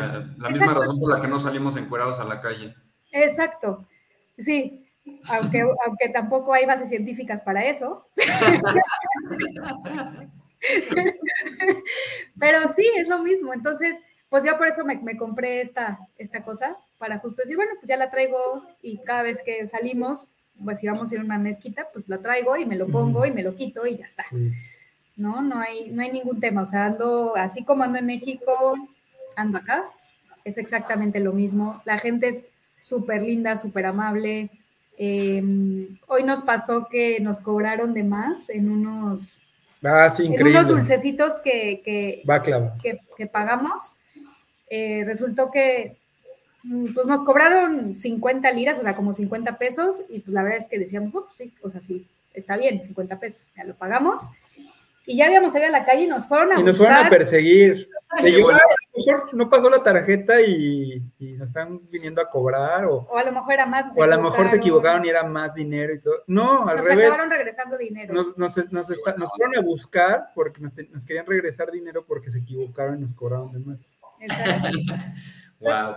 realmente hemos tenido experiencias súper agradables acá en, en- en- en Turquía, que lo que lo, que te hace ver es que realmente la gente en general en todos lados es gente buena, es gente linda, es gente que busca eh, que estés bien, que estés cómodo, que, que, que- que estés ahí como turista a gusto, ¿no? Y eso nos hemos encontrado realmente en, en En todo el mundo. en todo el mundo, en todos lados. Eso, eso de que la gente buena es, es más. Eh, Yo antes cuando oía esa frase decía, ay, no seas. No, Pero- pero, la verdad es que sí. Es cierto, es Sí, cierto. sí. La gran mayoría inmensa mayoría. Y, y los que muchas veces, los malos, solamente están emocionalmente confundidos. O sea, hay, hay problemas de empatía y cuestiones de trauma. Exacto. Ujú. es- la gente que, que se comporta de maneras antisociales, o sea, los rateros, ladrones, etcétera, eh, son, son muy particulares y tienen problemas y cuestiones muy particulares y son la gran minoría, la verdad. Y, y lo, lo hemos vivido en todo el mundo, la gente se comporta similar. Eh, no importa la diferencia cultural, todos hemos visto una especie de, de mínimo, mínimo de, de comportamiento bueno, ¿no? De, de- de bondadoso. Entonces es muy curioso eso porque no importa el, idioma, la religión, la frontera, etcétera, eh, la mayoría de la gente que hemos conocido se comportan en un estándar de, de gente bondadosa. Y lo que hemos visto en todos lados es que ese estándar se rompe cuando les meten ideas artificiales, ¿no? De que, ah, tú peruano odias a los chilenos porque en 1872, este, no sé qué cosa. Sí, O claro. tú, este, no sé, británico, odias a los alemanes porque nos bombardearon en la Segunda Guerra Mundial. Y, entonces, eh, son más bien cosas externas al comportamiento natural Sí. de la gente. Sí, son ideologías implantadas. Sí. Y obviamente está la gente que tiene problemas mentales y bla, bla, bla, pero bueno, ese es, otra, es otro tema. Pero sí, sí, ha sido una experiencia mundial la que hemos venido viviendo de, de cómo es el ser humano eh, común y corriente que todos los días se levanta para ir a trabajar y regresa a su casa. O sea, la mayoría es gente, gente buena y obviamente en todos lados te encuentras las, las personas que no, ¿no? Pero no son la mayoría. Y al final realmente los que a, veces, o sea, la- las ideas que tienes sobre la gente, cuando platicas con ella, lo entiendes, o sea, entiendes por qué son así. Por ejemplo, creo que el mayor choque cultural que hemos tenido es con los alemanes. Eh, porque los alemanes sí es cierto, sí es cierto, son muy fríos, Sí, son muy fríos eh, con los extraños. con los extraños. Entonces, obviamente como turista, normalmente eres un Eres extraño, para por, todos, por definición. ¿no? Entonces, nosotros estando en, estando en Alemania y, y- y también pues ahora que estuvo Luis, este, Luis, el sobrino con nosotros, pues también lo, lo podrá decir. Eh, él también, o sea, los, los tres lo sentimos así como, ay, qué, qué, o sea, Qué qué diferentes son. diferentes son, porque son súper fríos, o sea, no te, vas en la calle caminando y no- uno está acostumbrado a que cruzas mirada con alguien y sonríes, ¿no? De una forma amable, ¿no? Como, ah, ¿No te ha pasado. Fer, que normal. luego vas caminando y te, te encuentras con una persona caminando del- hacia ti y nadie sa- no saben hacia, hacia dónde pasar, ¿no? Sí. Entonces, la reacción natural de, de eso que, que siempre es como que te ríes y ya. Ríes, Como de, ay, qué mensos estamos. eh, ya. ah, casi, casi de bailamos o qué, ¿no? Entonces, Ajá. O Bueno, sea, en Alemania te puede pasar eso y, y la persona no te sonríe ni nada, simplemente se, se voltea y se sigue. ajá, ya. y cu- cuando cruzas miradas tampoco te sonríe No te, no nada. te, no te re- Entonces- responde la mirada, nada. Es, es como nosotros muy acostumbrados a como a esa convivencia más cálida con la gente. Es Sí. raro, es difícil, es como, ay, me- siento como, Como con un muro, ¿no? ah, sí, exacto. sí, sí. Y luego en Italia conocimos a unos alemanes. Y empezamos a platicar con ellos, normal, porque estábamos en- com- compartiendo un, un departamento, un Airbnb, y empezamos a platicar con ellos. Porque los italianos son todo lo contrario, ¿no? Es es- Italia es México en Europa.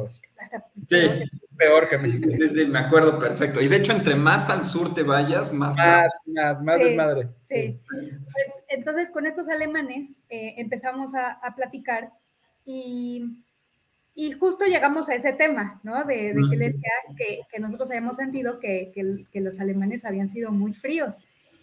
Y ellos me decían que sí. Me decían, lo que pasa es que nosotros no, no convivimos con alguien, no le hacemos conversación, ni abrimos como las puertas para hacer una conversación o para hablar con cualquier persona. Del clima, ya sabes, no. De no nada. aplica. Para nosotros eso no existe. Para nosotros, si yo voy a hablar con alguien, es porque estoy interesado en, has- en- en te- en hacer una o entablar una relación con esa persona, en realmente saber de esa persona, porque, me, porque quizás me importa esa persona.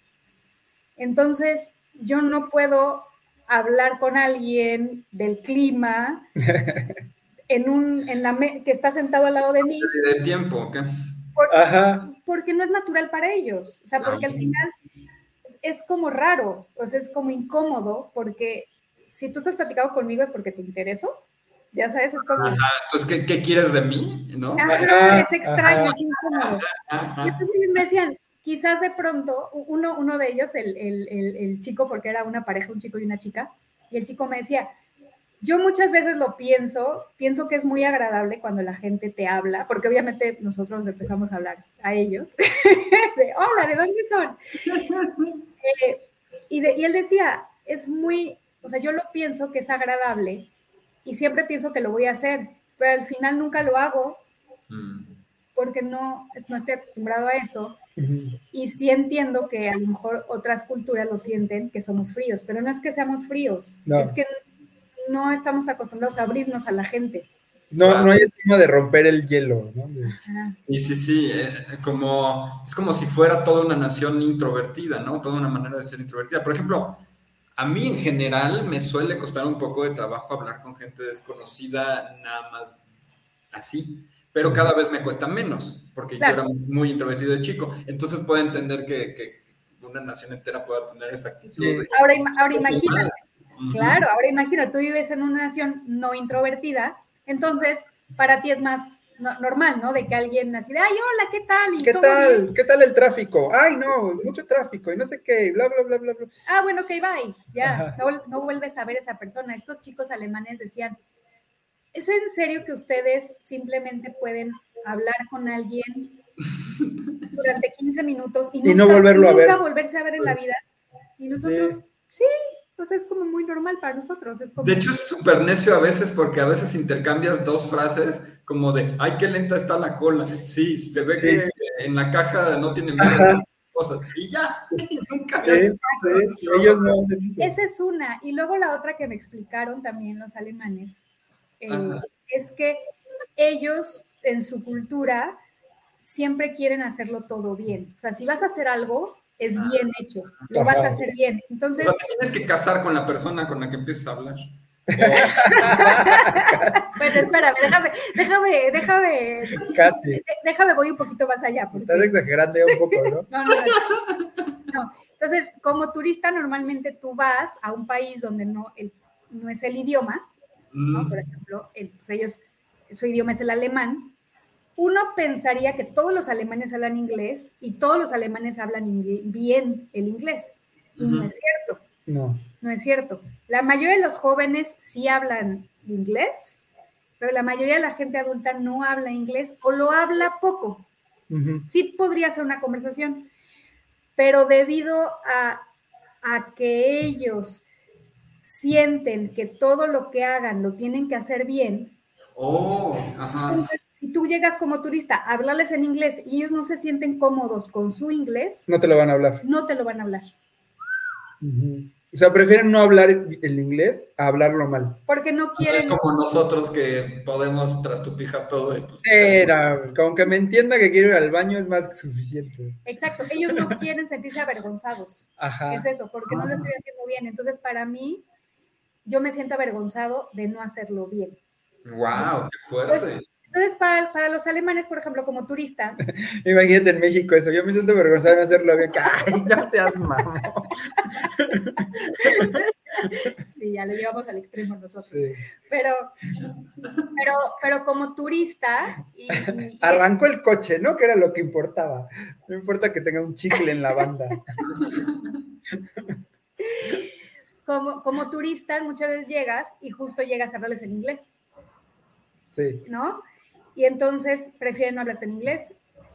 Y entonces, pues sientes que están siendo rudos contigo. sientes que están siendo groseros y no, no Porque aparte la distancia entre el alemán y el inglés es bastante corta, ¿no? Es como la, entre el italiano y el español. No, ¿no? no, no. Es bastante más. Es bastante extensa. ¿Sí? Sí, Es como entre, entre el español y el latín. Ah, ok. Igual el inglés y el alemán. El alemán es más antiguo que el inglés, ¿no? Entonces, ese, ese- es como si tuvieras español y latín, más o menos, esa es la distancia. Ok, ok. Sí, entonces no, no se, no se O sea, sí, sí, sí hay algunas palabras que se entienden, qué quiere decir, pero ya frases completas en alemán y frases completas en inglés pueden ser como muy, muy, muy diferentes. Eso también lo aprendimos en alemán. Entonces, espérame, déjame acabo. Sí. Entonces tú llegas y, y quieres hablarles en inglés y ellos prefieren ni siquiera contestarte en inglés. Y como son serios, o sea, porque sí son serios, no son muy sonrientes, entonces sientes que están siendo rudos contigo. Y la estrategia que aprendimos es, llega hablándoles con un inglés, con un alemán horrible, o sea, lo que es, Lo que aprendiste en el Google Translator. lo que aprendiste en el Google Traductor de ein kebab, ya sabes, Ein, esto, ein, Ein, el otro. ein esto, ein el otro. Entonces ya ellos Así, en Chuligun, esto, en Chuligun, el otro. Entonces ellos van a decir, ah, ok, estamos igual, ya no nos vamos a sentir avergonzados. Porque tú eres un torpe en el alemán, no importa que yo sea un torpe en el, en En el inglés nos podemos comunicar los dos torpemente. Ajá. Pero entonces, ajá, ya, ya no se sienten humillados de que tu inglés es muy bueno y su inglés tal vez no tanto. ya, Exacto. O no muy bueno, ¿eh? no importa. Ajá. Pero ex- exacto, sí, ya no se sienten avergonzados porque tú estás tratando de hacer el esfuerzo de hablar su alemán que te sale horrible. Ajá. Ah, mira, qué padre. Sí. truco ese. Ajá. También sentí que en Francia les costaba trabajo, ¿no? El inglés, como recibírtelo, aunque sí lo entendían. Sí, el- e- e- ese truco que dice Lulu sirve para que prácticamente todos los países. De hecho, es un buen truco para viajar por el mundo. Siempre Mm. apréndete las frases básicas en su idioma. Intenta, ah, o sea, al menos buenos días, buenas tardes, Hola. hola, ¿dónde está el baño? Ya sabes. Y ya lo demás, eh, ya lo puedes usar en inglés. Y siempre lo van a recibir como positivo, porque estás tratando un poquito de ser educado y aprendiste un poquito, al menos como se dice hola en su idioma. Y Ah, entonces eso como que rompe una barrera ahí de, de algún tipo. Y entonces ya te empiezan a, a- a hablar en inglés como puedan, pero ya son como que más eh, considerados contigo. claro. Si tú fuiste suficientemente generoso de hablar su idioma, ellos van a hacerlo de... de Sí, sí, sí. Por ejemplo, el, el día de ayer fui, fui a comprar un, este, unos calcetines, porque ya tienen hoyos los que traigo, después de, Después de un de un año. año de estar por el... No, pues imagínate, quién sabe cuántos kilómetros recorridos. No, no, o sea, todos los días caminamos 15 kilómetros. Wow. Pero bueno, 15. bueno, Sí. entre 9 y 15. Y fui por comprar unos calcetines y cuando me despedí del señorcito de la tienda, le dije en, en turco, le dije gracias, ¿no? Le dije teşekkürler, que es gracias en turco. Bueno, haz de cuenta que le hice el gran favor porque, ay, este, ¿quién no sé qué qué, quién sabe qué me empezó a decir. Así que bueno, muy bien, así de que qué bueno que te, te, te diste un poquito de tu tiempo de, de- de aprender cómo se dice gracias en mi idioma, ¿no? Entonces, Wow, qué bonito. Y ya fue todo, no sé decir otra cosa más que hola y gracias, pero, pero lo, lo apreció muy bien y luego tuve que regresar a, a- por, por unos pantalones y bueno, el señor me trató como si fuera yo el, el sultán. Entonces, ese tipo de cosas, y ese es un tip para los que nos están viendo que quieran viajar, no por todo el mundo, pero que, que bajen a otro país, todos lados, sí. aprendan un poquito del idioma para que la gente se sienta como que eh, de alguna manera agradecida contigo y te trate mejor, porque hiciste el esfuerzo de al menos decirle hola en su idioma, ¿no? Y eso nos ha funcionado en Brasil, en Italia, en todos lados, en todos lados. Es un super tip. ese. Qué maravilla. Pues, ¿qué les gustaría decir para cerrar? Eh, como recomendaciones, como conclusiones, eh, ¿qué esperan de lo que sigue? Pues, ¿Qué esperamos? A ver, pues ya vamos a, a un poquito a, a- cruzamos ya la, la- La mitad. la mitad del viaje, ¿no? Ya vamos para la recta, no, todavía no la recta final, pero sí ya estamos entrando al tercer. eh, ya viene lo más difícil. ya viene lo más difícil porque son puras culturas muy diferentes. Ya no hablamos ningún idioma, excepto, excepto en Australia. En Australia hablamos inglés, ¿no? Pero, Pero ya no hablamos ningún idioma. pero es, es- es la mitad del viaje que, que esperábamos, en verdad, porque pues Sudamérica y Europa fueron espectaculares, pero de alguna manera son culturas con las que estás más familiarizadas. Sí, finalmente somos eso, ¿no? Somos Sí, latinoamericanos. Ajá. Y ya a partir de Medio Oriente, que es donde estamos ahorita, hacia Asia, India, Indonesia, etcétera, eh, eso- es el, es el viaje como que más picosito, más sabroso que estábamos esperando porque ya es todo nuevo, son culturas nuevas, historia, muchas de las historias de esos países no las conocemos hasta que estamos Com- llegando comida que no teníamos ni idea, como postres con pollo. Postres con pollo, como aquí en Turquía hay un postre con pollo.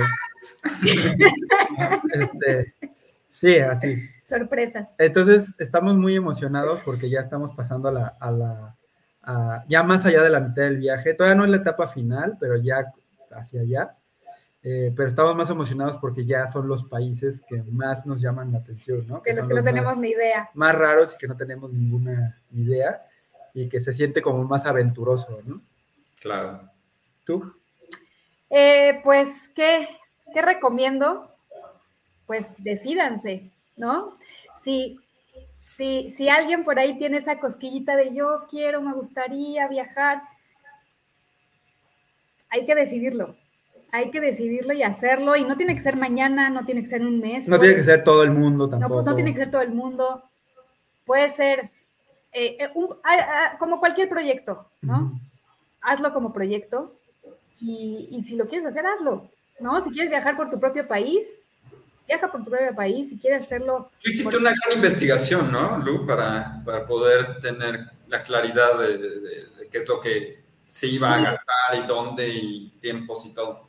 Sí, Sí, lo que Eso hicimos... mucho, ¿no? porque sí, sí hay que planear. sí hay que para planear. nosotros sí fue todo un proyecto. O sea, para nosotros sí fue un proyecto. O sea, estamos hablando de que, de que nosotros dejamos los trabajos eh, y nos fuimos a, a la aventura y sabíamos que íbamos a estar más de un año viajando. Entonces, para nosotros sí tuvo que haber una Sí, planeación. pero- ajá, no fue una aventura a lo loco, no fue No, no, no. Yo te vi estudiando y estudiando y, y- por y supuesto. analizando cantidad de cosas. Sí, claro, sí, sí, sí. Yo, yo, yo me dediqué durante meses a, a- desde, desde cómo, cómo planear un viaje por el mundo. O sea, desde ese, desde de dónde empiezo, cómo le hago, cómo sé a dónde voy a ir, cómo Incluso qué tipos de viajes hay, ¿no? Claro, claro. qué tipos de viajes hay, qué quieres hacer tú. O sea, no es lo mismo de acuerdo a tus intereses Exacto. y, y a lo mejor a tu edad. tu edad, tu presupuesto, tu situación familiar, o sea, es, no, no, no, no descarto la idea de, ya, a la fregada y me voy y agarro el primer vuelo al, al país que empiece con C, ¿no? Ajá. No descarto esa idea de gente que lo, que lo hace y hemos conocido gente inclusive que lo está haciendo así y es Sí, posible. que lo ha hecho. Pero obviamente la, la, eh, la generalidad es que sí tienes que hacer una buena planeación.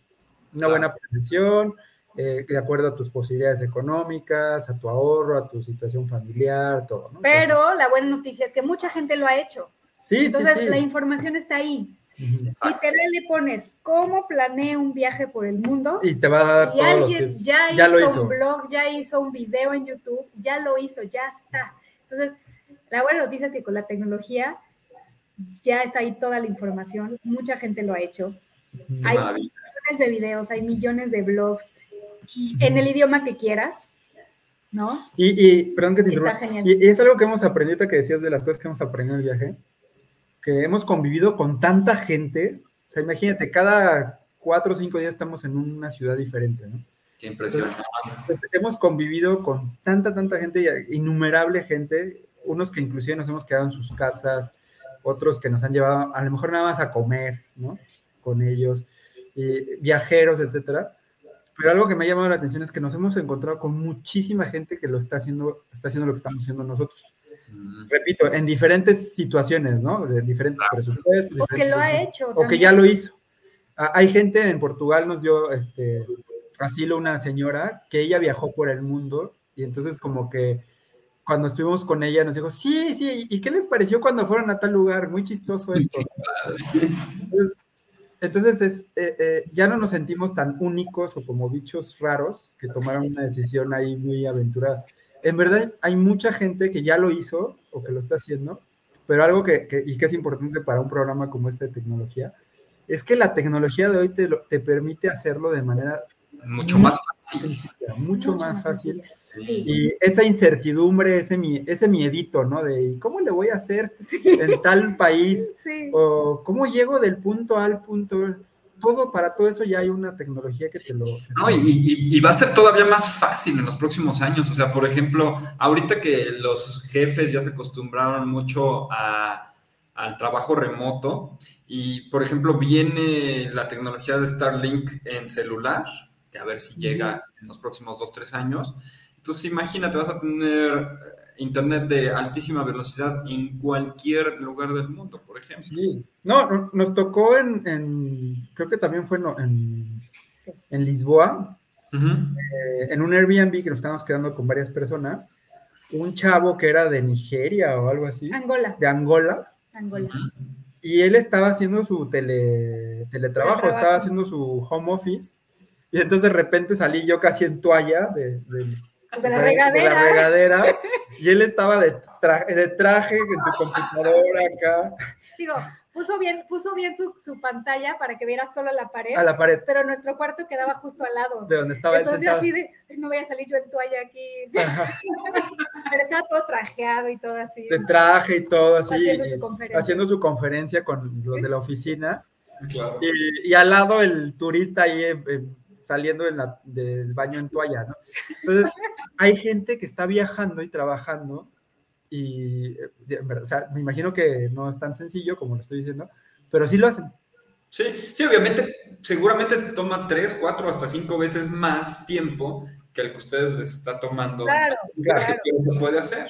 Claro, y hay gente que va y viene, o sea, de hecho, la mayoría de la gente no lo hace tampoco como nosotros, la mayoría de la gente que ha viajado durante mucho tiempo y ha viajado a muchos países y ha dado, dado la vuelta al mundo, Va y viene. va y país. viene, a lo mejor se va tres meses, regresa, se va otros tres meses, regresa, se va a tal país, regresa, y así está, Claro. ¿no? Nosotros porque dijimos, vámonos y todo de jalón y, y ya atascados.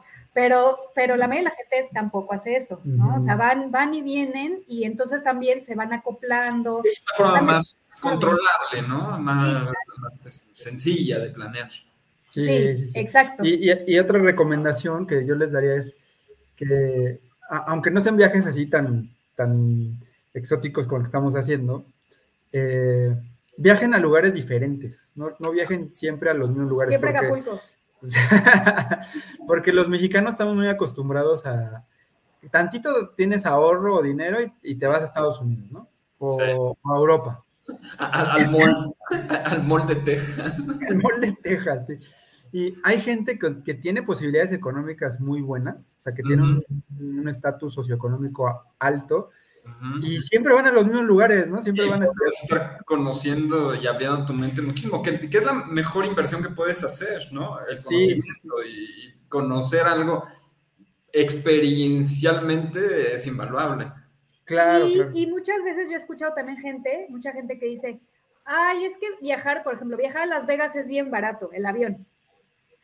Pues sí, pero todo lo demás que Es te vas a gastar es carísimo. Sí, sí, sí, Eso sí. mismo que te estás gastando en Las Vegas, ve a- vete a Chile. Es un mes en Chile. Ve- Vete a Chile, el avión te va a salir más caro, mucho más caro que ir a Las Vegas, pero con ese mismo dinero vas a, puedes ir para allá. Ajá. ¿no? Perfectamente bien. Y vas a tener otras, vas a conocer otro, otro país, vas a, con- vas a tener otras aventuras o algo totalmente distinto. No te vayas solamente por cuánto cuesta el avión, sino por tu presupuesto general.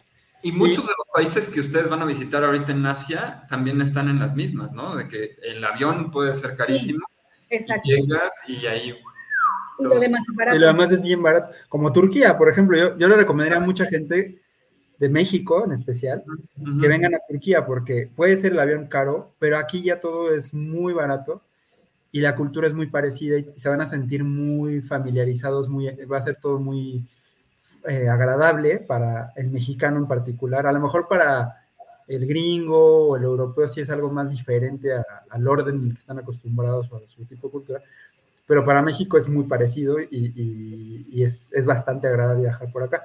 Entonces, eh, eh, como este tipo de países hay muchísimos que son muy interesantes, pero que nadie visita, y a lo mejor eh, puede ser un tema de, de, pues, cuestiones económicas, pero precisamente es otro punto. O sea, tampoco tienen que venir al, al hotel de cinco estrellas, ¿no? En todos lados, porque esa es mucho la idea y, y ya me lo han preguntado varias, varios amigos que me dicen, bueno, pues es que se necesita muchísimo dinero para hacer un viaje. Y, le, y, y lo que yo les digo es, o sea, es que no, o sea, no necesitas, o sea, sí necesitas dinero, claro, pero no muchísimo dinero, porque mucha gente tiene muy idealizado la idea de, de, de los viajes a lugares exóticos como estos y piensan que se tienen que hospedar en el Sheraton, en el, high, el Five Star Hotel. Por las vacaciones a las que uno está acostumbrado. Claro. Ay, me voy a ir de vacaciones a, no sé, digamos, Cancún. ¿Y dónde te hospedas? Pues en un hotel. Sí. Y- El y típico así- hotel enorme, ¿no? Y todo, con Sí. todo incluido. y esas Claro, cosas. Exacto. Es otra que yo quería decir. Si, si a, a los viajeros, a los que les interese eh, conocer otras culturas, o sea, realmente ir al otro país y no solamente ver edificios bonitos y ver playas bonitas y ver montañas bonitas, sino conocer una cultura, hospédense en un Airbnb con una familia. Claro. Y no le tengan miedo. Podría parecer así como raro decir, híjole, es que voy a estar compartiendo su baño, ya sabes. Sí, sí, va a pasar eso, o sea, es muy probable, pero es la mejor experiencia porque solamente así los conoces. Y nos hemos topado con gente que así llegamos y es de, ay, les voy a preparar de cenar. Ajá. Así como si estuvieras llegando Sí. y te sientas en su mesa y platicas con ellos. Es, eso realmente es padrísimo. No Yo creo que- hoteles. Yo creo que de, de- de esto que está mencionando Lulú de- del viaje ha sido, si no lo mejor, en el, en el segundo o tercer lugar de lo mejor de este viaje, ha sido esas interacciones con la gente, de conocer cómo piensan, qué, qué- cuál es su, su expectativa de su propio país y, de, y, y muchas veces de, de- de- del tuyo, ¿no? De México, porque obviamente siempre nos preguntan de México, cómo es, bla, bla, bla. Entonces es, es, es conocer a la gente, es parte de viajar, no nada más ir a ver el edificio, el palacio, lo que sea, Sí. sino conocer a la gente. Es- eso es muy importante y yo lo que les recomiendo es viajen, pero así como dijo Lulu, o sea, traten de conocer a la gente, la cultura y, y la comida, sobre todo. A la gente, la cultura y la comida en ese orden. Sí. sí. Alfredo diría yo- mi orden sería al revés, pero bueno. y ya, por último, los museos. Exacto. Al Sí, final pero- los museos. Pero sí, sí, y, y- y a lo mejor ya lo voy a repetir por quinta vez, pero no tiene que ser un viaje de todo el mundo. Puede ser un viaje inclusive de un solo país, pero traten de conocerlo bien. O sea, escojan, a- hay gente que dice, ah, yo siempre he querido ir a Perú, pues vete un mes a Perú, ¿no?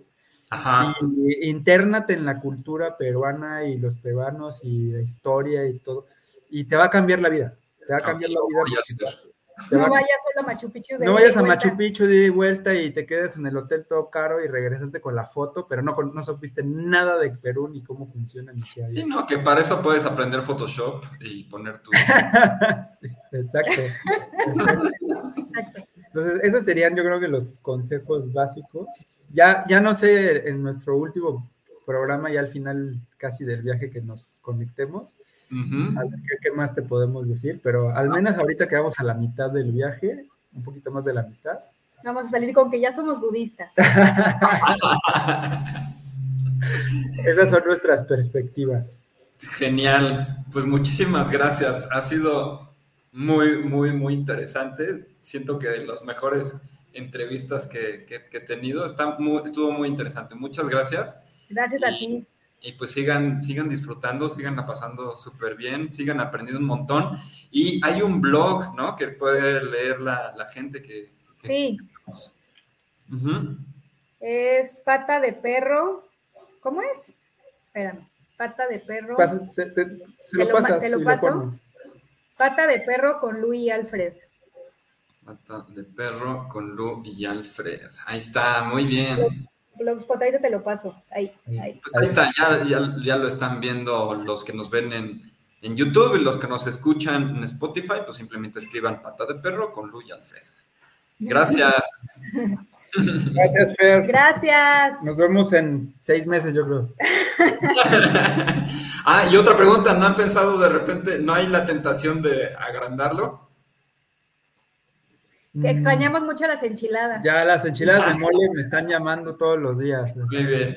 Regresa Ya, acá. ya lo- ya los recibiremos en el Sanborns para... Queremos demasiado a México. Sí, sí, sí, Mira, la verdad es que eh, no ha habido un país que digamos, este es mejor que México, quedémonos aquí.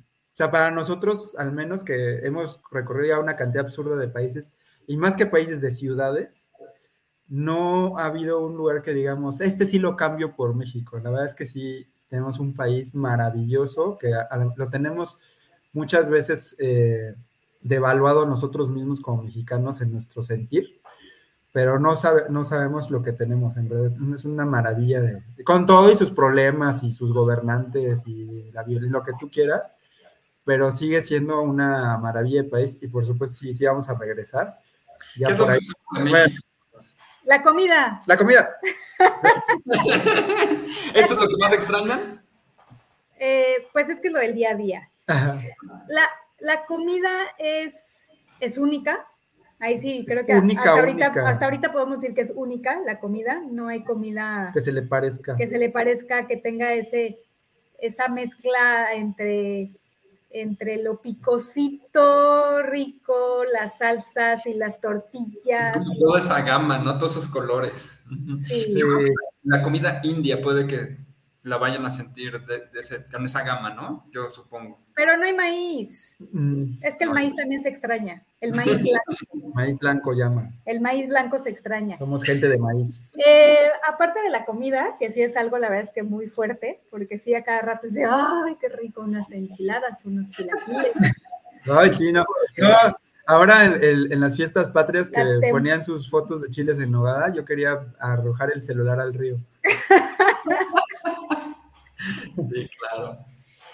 Em, pero fuera de eso, o sea, yo creo que, obviamente creo que todos, y eso pasa en todo el mundo y todas las culturas, toda la gente extraña su casa.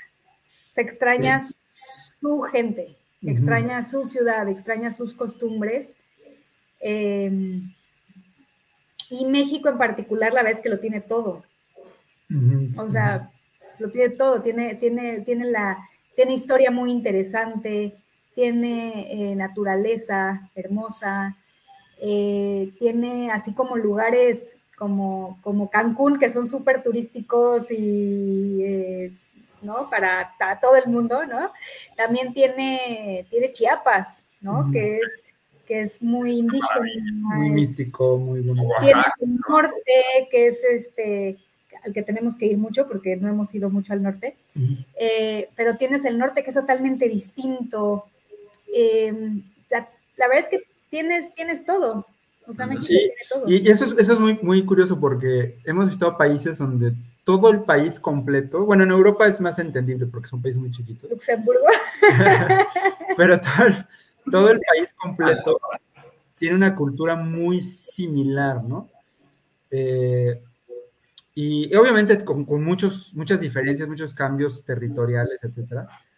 Pero México cambias de, de Puebla a, Oaxaca y ya son culturas muy, muy, muy diferentes a veces en Impresionante. la comida, en costumbres, en forma de... Entonces, eso es muy maravilloso en México, que, que tienes como una diversidad increíble Y en cambio hay otros países que hemos visitado donde esa diversidad inclusive la han tratado de combatir, ¿no? En algún momento, de, que fuera, que sean todos iguales, casi, casi. Sí. Y a diferencia de nosotros, México sí mantiene una diversidad muy rica. Entonces eso sí se extraña. Y, y tengo que decir que algo, algo que creo que también es eh, único en México, no sé si único, pero son, creo que son pocos países que tienen eso, es, es cómo nos queremos los mexicanos. Mm. O sea, mm, todos los mexicanos nos, nos queremos. O sea, aún cuando sean las, las bromas, las carrillas, ¿no? El, este, que, nos, que nos echamos, la verdad es que son bromas, ¿no? En realidad, en realidad todos los mexicanos nos queremos, todos nos llevamos bien y en todos lados somos bien recibidos eh, todos, o sea, tanto dentro de México como fuera de México. Especialmente eso, ¿no? Cuando te encuentras un mexicano afuera, siempre es como una fiesta. Ah, sí, sí. Eso yo, yo pensé que era un cliché, no, es, completamente cierto. O sea, nos hemos encontrado mexicanos así en Luxemburgo, ahí perdido, y es, ¡ay, mexicana! Y casi, casi nunca has visto un mexicano en tu vida. Depende en dónde, ¿no? Porque en París, pues no. En París es como otro mexicano. Ah, otro mexicano. pero, pero la realidad es esa, o sea, que entre, entre nosotros nos queremos mucho y otros, otros países lo hemos visto de todos lados, o sea, países dentro de Europa. Sudamérica. De países este, sudamericanos, entre ellos no se tienen, quieren, ¿eh? Tienen muchas rencillas irreconciliables, no sé si sería la palabra correcta, pero pero que para nosotros no es muy entendible porque tú te encuentras a alguien de Guadalajara y alguien de Oaxaca eh, en Alemania y casi casi los quieres abrazar, ¿no? Sí, incluso se dice mucho que los chilangos y no sé qué, pero a mera hora se quedan... No, no, es pura, carrilla, ¿no? en realidad.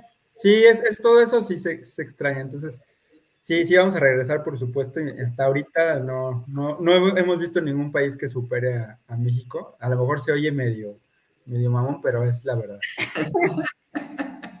Parece eslogan de, comercial. visita México. pero sí, ahí nos veremos en México te enamora. En unos nueve mesecitos, en, en un bebé, ya nos vemos. Genial. Pues muchas felicidades de nuevo. Sigan disfrutando y pues qué maravilla que lo están haciendo, que lo están viviendo. Y esto, yo creo que esta experiencia va a ser la más importante de toda su vida, así que qué bueno. Sí, hasta ahorita lo está haciendo. ¿eh? Sí, sí. Pues muchas gracias, Fer. Muchas gracias a ti. Gracias. Pues Gracias a todos ustedes por ser parte de este cambio. Y recuerden, voten por Floppy Radio. O mejor aún, hagan el hashtag Floppy Radio. Gracias. Cha cha cha cha cha. Escucho Floppy radio, me gusta radio, me gusta Floppy. Soy super ñoño y quiero escuchar esto.